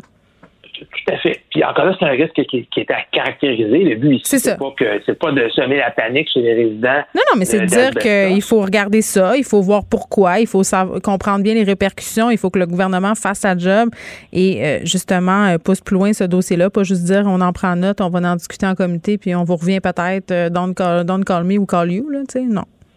C'est ça. Alors, alors, je pense qu'en braquant les projecteurs sur la situation, on fait déjà œuvre utile. Puis tu peux être sûr que Daniel Green, dans son combat pour, la, entre autres, la qualité des cours d'eau au Québec, qui est bien documenté, lui aussi, il va, il va s'intéresser à ce que, au, au genre de suivi gouvernement. Oui, puis euh, il, est très, très impliqué. Il a notamment suivi, on y a parlé à l'émission euh, sur euh, le projet GES au Saguenay. Là. Mettons que quand il y a un projet à cœur, il laisse pas tomber fascinant, mais c'est quand même assez surprenant. En tout cas, moi, je j'aurais pas pensé qu'on n'avait pas de normes par rapport à la contamination à l'amiante des cours d'eau, surtout qu'au je te dirais, Geneviève, de façon plus large, là, la contamination des. Là, on parle de rivières, mais des lacs et des plans ben, d'eau. c'est ça c'est un dossier, auquel la CAC doit s'attaquer. Le gouvernement Legault présentement n'a pas semblé euh, en toute euh, en toute objectivité très très proactif. Puis l'été passé, on avait fait un dossier sur la qualité de l'eau des lacs. on sentait que c'était pas nécessairement une priorité du gouvernement actuel. On comprend qu'ils ont d'autres chats à fouetter présentement avec la COVID, mais il faudra un bon matin qu'on ait un gouvernement à un moment donné qui dise on prend la question, la qualité de l'eau au sens large, au sérieux au Québec c'est peut-être une, bonne, une bonne entrée à matière. C'est peut-être une façon de, pour le gouvernement d'entrer dans le Bien, clairement, euh, puisqu'une des richesses du Québec, c'est l'eau, il euh, faut y faire attention. On a trop. Il y avait un dossier aussi, euh, je pense que c'était l'année passée dans le journal où des citoyens faisaient le ménage eux-mêmes d'une rivière. Là, C'était rendu que la ville laissait tellement salé que c'était des gens qui avaient organisé des vigies pour aller enlever des pneus, enlever une coupe de cochonnerie parce que ça avait aucun sens. Dans le fond de la rivière, ça se retrouvait un peu partout. on était longtemps négligents. Moi, tu sais, tu le sais, je viens de Chicoutimi, la rivière Saguenay, là, c'était épouvantable. Là. Moi, j'avais quasiment peur quand j'étais petite de me tremper l'orteil dedans il y avait comme une espèce de légende urbaine. Si tu te baignais dans le Saguenay, tu te désintégrais, là, un peu comme dans les Simpsons. Tu fais un troisième bras dans le front. Euh, mais tu sais, avec le déluge du Saguenay, ça a beaucoup euh, fait bouger les sédiments dans le fond de l'eau. Donc, la qualité de l'eau, euh, vraiment surprenamment, c'est beaucoup amélioré. Mais on a beaucoup négligé nos cours d'eau au Québec et avec l'industrialisation, évidemment, beaucoup souffert de tout ça. Mais, tu sais, on le voit, là, là tu disais c'est la COVID-19, mais la crise climatique est en train de ressurgir dans l'actualité. Là. C'était ça le gros sujet hein, avant la COVID-19. On, l'a oublié dans la dernière année. Mais pas parti, là. pas parti. Ah, Donc, euh, ce sont des dossiers euh, sur lesquels vous allez continuer euh, de vous pencher au bureau d'enquête. Jean-Louis, merci. Mais ça fait grand plaisir. Au revoir. Joignez-vous à la discussion. Appelez ou textez le 187 Cube Radio 1877 827 2346. Hello. Bon, qui dit nouvelle année dit nouveauté. On vous a présenté des nouveaux chroniqueurs euh, tantôt et là, on va finir euh, le spectacle, hein, l'émission de radio euh, chaque jour avec Alexandre Moranville-Ouellette le lundi et Vincent Dessureau qui anime avec Mario Dumont les autres jours. Aujourd'hui, on est lundi, donc c'est Alexandre qui est là. Salut Alex. Salut Geneviève. Mais j'aime ça me rappeler le jour parce que vraiment, moi, l'indice que je suis en vacances, c'est quand je me rappelle plus de quel jour on est. J'avais perdu. J'ai perdu le fil. ça faisait longtemps que ça m'était pas arrivé. Mais nous voici lundi, donc 4 janvier, c'est officiel. Et ça va mal. un peu ben, mal. Ben, mettons que le début d'année, j'aurais aimé ça être, comme un peu dans le déni des vacances. Moi, j'aime ça prolonger les vacances, mais là, devant la montée des chiffres, euh, le retour à l'école ou pas euh, et les mesures qui vont nous être annoncées ou pas demain en 5 heures au point de presse. Je trouve ça un peu quand même dur comme début d'année. Là, on se reconfine en Grande-Bretagne, c'est officiel. Oui, si ça peut nous donner peut-être un petit aperçu, on ne l'espère pas. Un avant-goût. Oui, de ce qui peut arriver ailleurs, incluant ici. parce qu'aujourd'hui, ça, ça coïncide avec le déploiement quand même du deuxième vaccin AstraZeneca aujourd'hui au Royaume-Uni. Mais malgré tout, ça commence là, à 15 heures. Ça a commencé à 15 heures l'allocution donc du premier ministre Boris Johnson qui avertit le nouveau tour de vis. On resserre les mesures parce que, entre autres, ils font face au Royaume-Uni, on le sait, à la propagation de la nouvelle variante, du nouveau variant du le mutant du coronavirus, donc qui est plus contagieux selon certaines études préliminaires. Il y a déjà 80% de la population anglaise qui était sous le niveau maximal, le plus haut niveau de restriction, l'équivalent, si on veut, un peu de la zone rouge ici au Québec. Mais là, vraiment, là, on insiste pour toutes les régions, ça passe au rouge, l'équivalent pour eux. Euh, entre autres aussi, on leur recommande là, de d'éviter tous les déplacements. Euh, un peu comme ce qu'on a connu au printemps passé ici, on pouvait, je sais pas, on pourrait peut-être penser que c'est ce qui nous attend euh, dans les prochains jours. Et moi, j'ai juste un souhait, là, sérieusement, là, si on peut avoir appris du printemps passé. Euh, c'est de le dire rapidement. Parce que là, au niveau des écoles, au niveau du commerce, tout le monde a des questions, tout le monde spécule. on est dans les scénarios en ce moment. Là. Les profs veulent savoir, les parents veulent savoir, les commerçants veulent savoir. Tu sais, mm-hmm. à go, là, dites-le. Je pense qu'on a les choses en main, on a les chiffres disponibles, on, a quand même un, portrait de qu'est-ce qui se passe. Ouais, puis là, ça, a été annoncé, là, on, on dit Royaume-Uni, mais c'est particulièrement vers l'Écosse qu'on se tourne parce que l'Écosse, eux, c'est un confinement total qu'ils ont annoncé à partir de minuit ce soir. Puis pour janvier, au grand complet, ces fermetures, les écoles, les commerces non essentiels, tout. Le, vraiment, le confinement pur et dur, comme on l'avait déjà vécu. Le confinement classique. Ouais, le confinement, il faudrait les appeler, avoir des modes de confinement différents. Mais ouais. Est-ce que tu penses que ça va être pire parce que ce coup-ci, on s'avance là-dedans sans naïveté?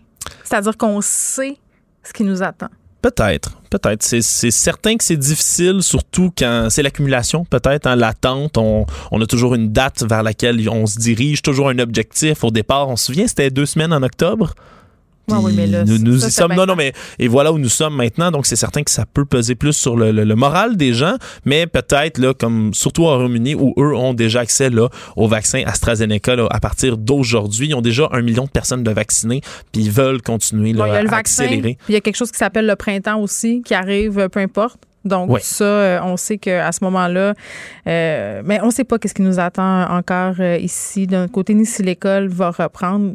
Jean-François Robert, je disais que pour l'instant, on gardait le même scénario, mais demain, il devrait avoir des annonces. Mhm, d'ailleurs, à 17 h, parce que pour l'instant, ben, il y a plusieurs enseignants qui demandent à avoir leur juste, entre autres, le cas de la CSQ, la présidente de eh la Fédération des syndicats de l'enseignement, José Scalabrini, qui va être d'ailleurs avec nous, avec Mario Dumont à 16h45 tout à l'heure, qui demande d'avoir leur juste, justement, pour qu'ils puissent se préparer mais on leur doit ça. Ben aujourd'hui, entre autres, c'est une journée pédagogique et les enseignants ne savent pas s'ils doivent préparer un plan d'enseignement à distance, un plan d'enseignement en ah, personne. excuse-moi. C'est très différent. Pas, juste les enseignants, nous non plus, les parents, on ne sait pas qu'est-ce qui va se passer. Moi, il a fallu que je fouille dans les courriels hier pour essayer de comprendre euh, comment ça allait se goupiller cette semaine, parce qu'on nous a donné toutes sortes d'infos avant les fêtes. Mm Il met de la prof de ma fille pour dire, écoutez, on va essayer de faire une heure demain d'enseignement en ligne, être en cinquième année, prof de maternelle, pas de nouvelles, bonne nouvelle, j'imagine. Tu sais, on est un peu pogner tout le monde à essayer de faire du mieux qu'on peut. Puis les profs, euh, moi, je vais les saluer encore et toujours là, parce que ce sont, à mon sens, euh, des héros oubliés par rapport euh, à cette pandémie-là. On va attendre plus d'infos, peut-être à 17h demain. Ben, il faut, il faut qu'ils nous donnent plus d'infos. On termine avec le bye-bye. Moi, ça faisait longtemps que je m'étais passée devant un bye-bye à 11h. J'attendais le lendemain pour l'écouter. Je dois dire que je l'ai particulièrement apprécié cette année. Juste assez piquant des jokes et j'avais un petit quelque chose. Oui, il y avait un petit quelque chose comme dans le sketch de la limonade qui avait été créé par Kevin Parent. Mais euh, ça, t'as aimé ça, puis il y a plusieurs auditeurs qui ont aimé ça. C'était 3 814 000 téléspectateurs en direct qui l'ont écouté. Hey, ça fait longtemps qu'on n'avait pas vu ben, des codes d'écoute comme ça. C'est le record, c'est au-dessus de 900 000 personnes de plus que l'année dernière. Donc on peut se dire que ils ont, la plupart des Québécois ont entendu l'appel de François Legault, notre premier ministre, d'écouter le bye-bye cette année. Mais tu vois, moi j'avais peur, euh, ben, il y a toujours un petit scandale entourant le bye-bye, des gens qui trouvent des jokes inappropriés. Mais cette année, coudon, est-ce qu'on peut dire qu'ils ont fait le consensus? Je pense que oui, et ça serait aussi euh, une première. Merci Alexandre Moranville-Mouellette. Merci à vous, chers auditeurs, d'avoir été là. J'étais contente euh, de vous retrouver. On vous retrouve demain et on vous laisse avec Mario Dumont et Alexandre. Merci, à demain. Cube Radio.